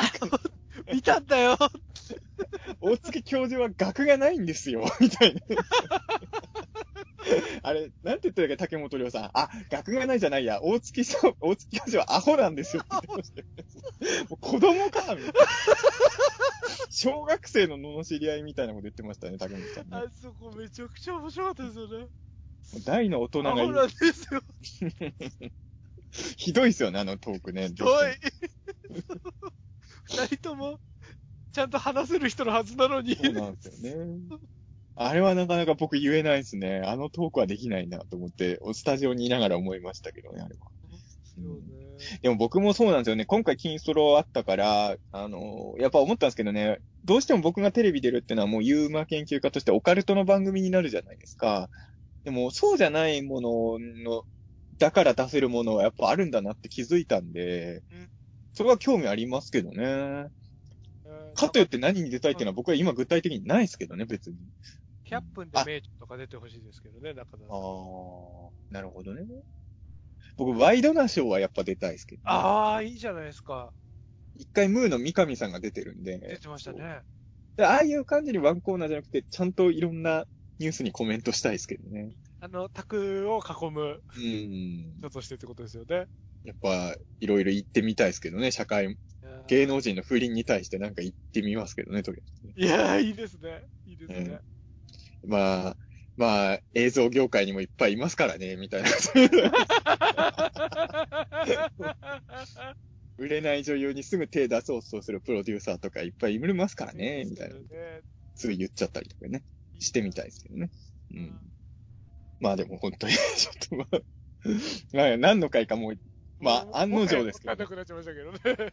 このわけのわかんないトークを千葉雄大さんに聞かせたんだと思うと心苦しいですけどね。嬉しいな、絶対です。もうね、本当に。いや、まあでも、いやでも本当に、何らかの方法で、飯塚さんの密着はどっかの番組で流しましょうよ。番、テレビが無理なら、テレビじゃなくてもいいですよ。そうですね。じゃあなんか、固定カメラでも置きますか？うーん、それ、そうですね。それ、だからあの、あの、ネスコみたいにもう、5日間24時間カメラ回しっぱとか、5日さん24時間観察できるデーみたいの作って、はいはいはいはい。その日はもう1日回ってるとかどうですか？うわー、恐ろしいなあとは、5日さんの知り合いでドキュメント映画とか撮ってる人っていないんですか？あー、いる、いますね。いますおね。願い、お願いして撮ってもらえばいいんじゃないですかね。み、宮地ネーションみたいな感じで撮ってもらえましょうかね。お願いするもんじゃないじゃないいやいや、なんかその、僕のドキュメンっぱりこう、被写体としてピンとくるかどうか、僕ないんいや、ですか、ね。僕のドキュメント撮ってくださいよって、いつかさんが頼む込んで。うわ僕、そんな人と仲良くしたくないです。撮ってくださいよ、俺をっていう人。いやだわいや、僕もな、周りにドキュメント監督とかいれば、ちょっとね、いつかさんと面白い人がいるんですって言いたいんですけど、ドキュメントって感じではないんだよな、みんなな。うん。実際そんなに面白くないって僕知ってますからね。いや、絶対面白いっしょ。面白くないです僕いまあ、ドキュメントとはちょっと違うけど、いつか作品のメイキングがあんまり世にないのはすごいもったいないと思うし、うん、プライベートも多分な、面白いと思うんですよね。いや、それだからあれですよ、僕もそうだったんですけど、金ソロの時そうだったんですけど、本人が意識してないところが面白いんですよ。だから、飯塚さんが思いもしなかったところが多分第三者がいたら面白いと思うんで、やっぱりね、飯塚、僕は言ってしまえば金ソロと、あと、その前の緊急検証ザムービーでもちょっとドキュメントパートあったじゃないですか。はい。だから2回あったんで、やっぱそろそろ飯塚さんのドキュメント作品をね、誰に頼めばいいんだろうな。うん。カメラを止めるなに頼んでみますかね。上田さんめっちゃ劇映画じゃないですか。すごい劇映画の人じゃないですか。そうですね。全然ドキュメントじゃなかったですねそう。そうそう。そうですね。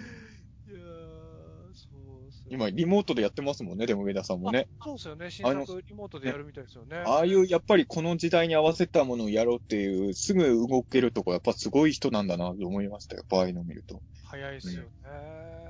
時代でもねやりますから言ってしまえば、いつかさんも同じだと僕は思ってんですけどね。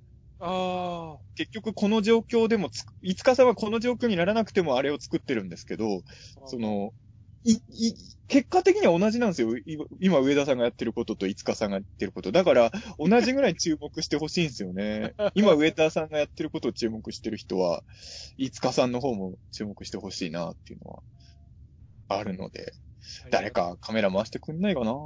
かが、かがさんとかにお願いしてみますか？あ、でも僕らやりますけどね、今度あの、影山修さんってはい。監督さんが温度取って、おうち映画大会みたいなのやりますよ、今度。おー、いいじゃないですか。そうなんですよ。加賀さんも多分参加するし。おー、いいじゃないですか。でも僕だけ多分いつもと一緒っていう。まあね どうし、どうしようで。も多分、飯塚さんが発想の元になって企画なんじゃないですか、それって。そ違うのかそんなことはないですけどね。やっぱり、はそうみんな考えるとは思いますよ。やっぱロジャー・コーマンもやるみたいですもんね、映画祭。はいまあ今ね、それしか手ないですもんね、そうですね。映像は。うん、今、あの、遠距離恋愛とかしてる人どうしてるんですかね？本当ですよね。そそれこそ僕の別れちゃった彼女って山梨の子だったんで、はい今こんな状況になっちゃったら会いにも行けないでしょ、多分ね。そうですよね。でもい世の中にいっぱいいるはずじゃないですか、遠距離あ恋愛りますよね。ねほら、会え、会えないのかな、やっぱりみんな。うんそれとも無視して、よく、え、SF 映画の定番ですけど、愛がやっぱり人類を滅ぼす系のオチにつながるんだね。遠距離恋愛がウイルスを広めるみたいな。恐ろしい。なんかね寂。しくはなっちゃうでしょうしね。まあね、やっぱり、まあそもそも今まあその、男女の営みだって三密になっちゃうじゃないですか、多分ね。そうですね。うんだからみんなどうされてるのかなとはね、思いますけどね、そういう話は。あんまみんなそういう話しないじゃないですか。まあまあまあ。うん一緒に住んでたりしてたら、まあ、運命共同体ってことだもうねしょうがないっていうことですよね、きっと。うん。でもそうじゃない彼氏彼女もいっぱいいますからね、世の中に。ごき、そうっすよね。同棲してるわけじゃない。だから電車で何駅か移動しなきゃ会えない人らなんていくらでもいるでしょうからね。そしたらもうやっぱ自転車があるって行くしかないですよね。お散歩は OK ですからね。ああ、そうか。まあね、今ほんとみんな、いやでも本当だから本当にいつかさんみたいな一人で家で作ってるスタイルっていうのは今注目。あ、それこそだから NHK で特集してほしいですよ、今いつかさんを。もう全部、全部密着してほしいですよ。密着してもらって。あのーでも、いでも食えてないですっていうのは。あの、ついにいつかさんの一人エッチまでやっちゃうみたいなね。それを。今回は、今回はもうカメラがあってもいつかさんはそういうことですね。逃げないから。う気にん。せず、そういう全部さらけ出すってことですよね。そう。いつかさんはもう気にせずやるから。気にせずやるからって。カメラが回って金ソロの時やんなかったんですよね。あの時はね、本当に性欲がなかったんです、あの時は本当に。そういうことなんですうんね。。あの、いや、本当か。いや、でも本当にいや、まあ、あってもやんないですけど、うんでも、あの時は本当にそういうこと考えてなかったですね、一日中。うん。でもなんかそういう、あ、でもね、それはね、大宇宙のじゃのリスナーの人がツイートしてましたよ。ああの、あ、オナニーの話じゃないんですけど、あの、はいあの、飯塚さんも女性関係の話をしてほしいなって言ってる人がいましたよ、リスナーさん。はいはいはいはい。いましたよ。だから、はいだからドキュメントではそういうとこもねいいはい。ま 気にしてる方もね、いるのでね。あ、悲しい出来事しかないですいや そんなことはないです。思い出を語れば。楽しい話もいっぱいあるでしょうからね。そううん、でも悲しい話も聞きたいかもしれないですよ、ね。ああ、そうですね。うん。そうですね。そうそこんな恋愛してきましたみたいな話も。う。いつかさんに初恋芸人2を書いてもらう。つー。つありか でもそうですよね。直近のやつなんて一番エグかったですもんね。ちょっと。な。ああ、あれか。そう。業界人いっぱい出てきますしね、登場人物。もうだから、それをドキュメントでやったら、業界の問題提起になるじゃないですか。いや、ほんとですよね。なんか、いつかさんの一番最近の恋愛の悲しいエピソードをドキュメントで追っかけたら、はいまあもしかしたら業界の圧力でえ作品自体消されちゃう。でも、でも、それは、長、あの、僕が彼女と別れた理由より、いつかさんの悲しい恋の話の方が、業界的には残す価値のあるもんですよ。まあそうですよね。うんまあそういう男たちの欲望のせいで、一人の若い女の子の未来がおかしくなってるわけですからね、うん少なくとも。そうそうそう。これは残す価値があるから、やっぱり、これはプロフェッショナルでやるもんじゃない。あれ、あの、フジテレビとかでたまにやってるドキュメントなんとかとかじゃないですか。ああ、ななんですかやってますね。やってますよね、ドキュメント番組の結構面白いのいっぱいやりますよね、あの枠ね。はいはい社会的なテーマだったりとかのやつね。あれで、いつかさんの悲しい失恋とかの話、恋の話を特集しましょうよ。わあ、いいですね。フジテレビのタイトルで、フジテレビのドキュメント番組で、いつかドキュメントをオンエア。そうですね。で、関係者全部当たってもらって、どういうつもりなんだっていう話ですよね。大センセーショナルなね、えーことにああ、いいですね。なりますけどね問題提起。そうですね。こう、低予算映画界にはびこる。そうなんですよ。やっぱ、いつかさんの恋愛の悲しい話は、なんか、そういうバックボーンが出てくるとこは、ちょっとあの、あの、全然いい話じゃないんだけど、ちょっと羨ましくもありますもんね。あの僕の失恋を掘り下げても深みが何も出てこないから。いや、でも、その方が素敵だと、健全だと思いますよ。いやまあ、人間としてはそうなんだろうけど、やっぱあの、僕らって、やっぱりはい、全然僕らって窓ではないと思うんだけど、はいはい。やっぱりあのーなんていうかね、じ自分たちが、のを描くときに、なんかテーマ的なものがあると、やっぱ嬉しいってのはあるじゃないですか。それはやっぱり。まあまあまあ、ありますよね。確かに。それはやっぱり、その、いつかさんの一つ前の恋愛の悲しいエピソードっていうのは、いろんな問題提起が描けるっていうのは、羨ましい、羨ましいって言ったらよくないんだけど、あのーいいことのような気もしますけどね。うんまあ、あの頃からいつかさんはどんどん作風も暗くなってきましたからね。あれ、大きく暗く影を落としましたよね。ねあっちゃいたけどなっていう感じですもんね。まあね、だんだん。もうこの話を知ってると、あの、今、あの、大宇宙のページ開いてるじゃないですか、僕。はい。はい。あの、普段はそんなこと、今まで一回も思ったことないんですけど、飯塚さんの顔がだんだんマタロウに今見えてきて、そ のもうだんだんマタロウ、あれマタロウかってなってる。裏いや、のマ話。タロウみたいなメンタリティで生きてましたからね、やっぱり。あ変な T シャツだっつって馬鹿にされてみんなにいじめられたこともありますしね。まあ、僕もプチマタロウだった時代はありますからね。うん。僕の場合でもマタロウっていうかあのね、これはまああんま言うと良くないのかもしれないけど、あの、古畑任三郎の犯罪を犯す時の BGM あるじゃないですか。はいはいはいはい。あれを鼻歌で歌いながら、いじめてたやつにし裏工作で仕返しのやってましたけどね。かっこいい。結構ね、テンション上がるんですよ、やっぱ古畑の犯罪の。あれはいいんですね。上がるんですね。そうダラララララ、みたいなやってて、それそれでこっそりね、こっそり上履きになんか仕込んだりとか。で、それがバレて、あの、教室でみんなの前で謝るっていう最悪の、もう全、もう全、全、まあ、クラスメイト全員の前で謝るっていうね、経験をしちゃいましたからね。うん、やっぱ完全犯罪は難しいって古畑で学んでたはずなのに、はずなのに、うん、ノリノリでやっちゃノリノリでやっちゃった。確かに鼻歌歌いながらやってるってもうノリノリですからね。う。割と入ってますもんね。うん、いやでもいいなぁそうね、でも、まあね、そういう、まあまあ、そういうなんか、まあもちろん描けないことはあると思うし、何でも描くのがいいとも思わないですけど、いつかさんの持ってる問題提起みたいな部分も、込みで描けるようなドキュメントを、本当になんか、誰か撮ってくんないかなっていうのは、ちょっと思いますけどね。うん。もうちょっと頑張りますけどね。そういう風に撮りたいって思ってくれる方がいた飯塚さんは性格的に、性格、飯塚さんはっていうか多分僕も含めてですけど、僕もさすがにドキュメンタリー監督が目の前にいて、僕の撮ってくださいとは僕もさすがに言えない。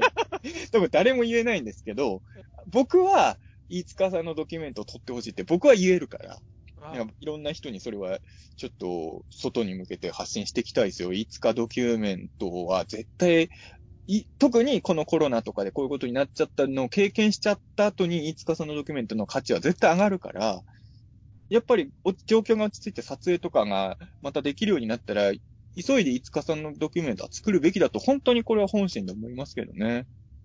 うん。まあ、いつかさん一人でもし無理だっていうなら、内茶さんとか、いろんな、その、自分一人で作ってるクリエイターさん5人分ぐらい取材して、それで作ってもいいですよ。現実的に。真面目に。訴えて。嬉しいです。まあ、その撮る価値がある人になれるようにもうちょっと頑張りますけどね、やっぱり。まだまだいやで足りないいつかさんがご飯食べてる時もちゃんと世にも奇妙な物語の BGM をね。やってほしいですけどね。お味噌汁は冷たいのが好きみたい。あ、そうなんですか？そうなんです。ええ意外。そんなな人いるんですね。冷たいお味噌汁大好きですえーそれ、だ味噌汁はないなああの、焼きそばとかは冷たいのがたまにめっちゃうまい時ありますよはいはい、ありますありますあります。あと、あの、冷たい弁当って結構うまくないですか？あ、まあ、弁当の種類にもよりますけど。そう、美味しいですよね。僕好きですよ、好きです。なんか、温めようかって言うけど、大丈夫って言ってわざと冷たいもの食ったりしますよね。冷や飯とかも大好きなんですよね。確かに。でも、味噌汁は僕やっぱあったかい方がいいな。なかなか同意を得られないんですけどね、こう。それは初まめて聞きました。あ家族が食べた残ったのとか鍋に入ってるじゃないですか。あれを夜な夜な冷たいまますくってすすって。ララーメンとかも冷たくていいんですか？ラーメンはあったかい方が いいうですねでも、まあ、でも味噌汁は、そうだな確かにあの、冷製スープとかは美味しいけど、はいはい。それは最初から冷たく飲むためのスープですもんね。特にじゃがいもの味噌汁とかの冷たいやつが一番美味しいです。へえ。まあでも、アサリとかはあったかい方が多分美味しい気がしますけど。だからこ、こ、でも意外とこういうことだと思うんですよ。あの、あの、問題提起とかは、まあ、この際置いといて、はい意外とこういう些細なところが、例えば冷たい味噌汁好きっていうのが、僕もびっくりしたし、結構テレビとかで放送したら視聴者びえー、そうなんだってなる人結構いると思うんですよ。こういうのがはい密着系の番組のやっぱ醍醐味なんじゃないですかね。ああ、いいところかもしれないですよね。そうそう確かに、金ソロにもそういうのいっぱいありましたもんね。そうそうそうだからいや、本当はね、飯塚さんが一人暮らししてれば、飯塚さんのことすぐ金ソロのスタッフさんに紹介したいんですけど、あの番組はどうしても一人暮らししてる人限定なので、えあの何人かね、紹介しようと思っあの、スタッフさんもやっぱ探してるんで、ーはいはい。ただまあ今この時期なんでロケできないと思いますけど、落ち着いたらね、あると思うから、僕も何人か金ソロのスタッフさんには、あの、一人暮らししてる人ご紹介した、でしようかなと思ってるんですけど、まあ番組的に、いつかさんはちょっと企画的にできないんで、なんか合う企画があればなとは、僕が一番紹介できるのはやっぱビートたけしの超小現象 X ファイルのやっぱ、いつかさんに大月教授、お、あの、殴るっていうのはどうですか？初ですよ。殴った人はいないから、大月教授確かに怒った人とかはいっぱいいますけどね。怒って帰った人とかはいるけど、帰った殴った人はい人はいますけど、殴った人いないですからね。いつかさんが逮捕されます殴るパ肯定派の怒りみたいな。ーン黙らっしゃいっつって。黙って中澤さんの話を聞きなさいそうですね。なんかそういうのね、ちょっと、そういうのってなんだよって話ですけど。いやー、そうですね。ちょっとお互いも大宇宙としても、うんなんか頑張っていきたいですね。そうですね。なんかちょっと、まあ本当にあの、こん今回、まあもう趣旨からもう完全離れましたけど、はい。ただ、とりあえずね、大宇宙の王者も地上波デビューが一応できたので、そうですね。できましたからね。どんどんどんどん今後この番組を大きくしていきたいし、もちろん個人個人としてもね、僕らは今後、やっぱ羽ばたいていきたいですもんね。この厳しい時代ですけどねそう。ですね。はい頑張っていこうということでで、このこの回何分ぐらいも喋ったんですか今2時間超えましたね。ああ、じゃあ、貴重な貴重な2時間をね、貴重な貴重な千葉雄大さんの2時間をね、奪ってしまう。これ仮に聞いてたとしても多分、多分15分目ぐらいで千葉さん聞き、聞くのやめてるとも思う。ういいやってなってますよね。でもあの、ほら、斎藤匠さんだって3時間聞いてますから。聞いてくれましたからね。うん、だから、忙しいのに。あの、コンプライアンス会こそ千葉雄大さんに聞いてもらえばいいんじゃないですか？そうですね。千葉さんそう、そうなのかな？ははいい。さんって共演とかありますかね？もしかしたらあるかもしれないね。あ、してるかもしんないですよね。うん。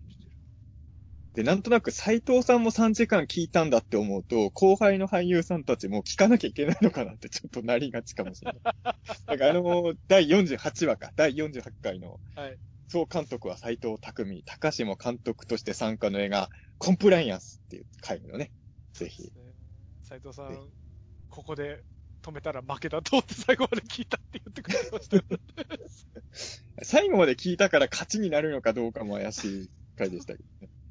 あねのトロー感はきっと、そうですね。申し訳ないことをしたなと思いますけど、ありがたいですよね。いやでもあれを3時間聞いてくれたって聞いて、やっぱ、もともと斎藤さんがいい人っていうのは僕も知ってましたけど、はい。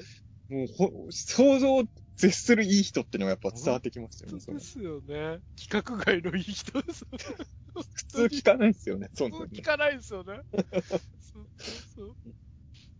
ありがたいね。はい。悪という魔悪魔はことで。囁いたって言ってましたけどね。あ、そうなんです。1時間ぐらい聞いたとこで、一応まあ聞いたってことにはできるじゃないですか。はいだから、それで全部聞きましたよって言おうかなと思ったけど、こう、やっぱ天使の方がうん説得してきたって言ってましたからね。いや、偉い、偉い。めちゃくちゃいい人ですよね。いや、めちゃくちゃいい人ですよ。僕だってあの、あのー自分の出してる番組はやっぱ責任があるんで、一回はちゃんと聞くようにしてますけど、あ、はいそういう、さっき言った、ま、前の彼女の話なんですけど、前の彼女がポッドキャスト好きだったんですよ。はいはいはい。で、あのー一緒に、まあ、ちょ、ちょっとどっかに、あるとこに泊まった時に、はいあの、穂積昭之くんと伊藤博樹くんがやってるクリスタルトークを流したことがあって、はいもうほんと聞いてらんなくて、なんてこと言うんですか？いやもう10分と聞いてらんないじゃないですか。だからあの、え、面白いじゃないですか。やっぱり、はいこんなわけのわかんないね、あの、3時間聞ける斎藤さんは偉いなと、やっぱ改めて。クリスタルトーク3時間は僕絶対聞けないですもん。えー、僕嫌いじゃないですけどね。本当ですか？はい。結構ローテーションしてますけどね。まあ、クリスタルトークを。クリスタルトーク、ピータン通信、えっと、あートシミナ、ああと、えっと、オカルト構想。あ。ああ、オカルトコースト。はいはい。はい。らへんをこう、ずっとぐるぐる、あ僕聞いてますから、クリスタルトークの日の気分もありますよ。あ、あるんですね。クリスタルトークはね、3回、3本ぐらいは聞いてるんですけどね、一応ね。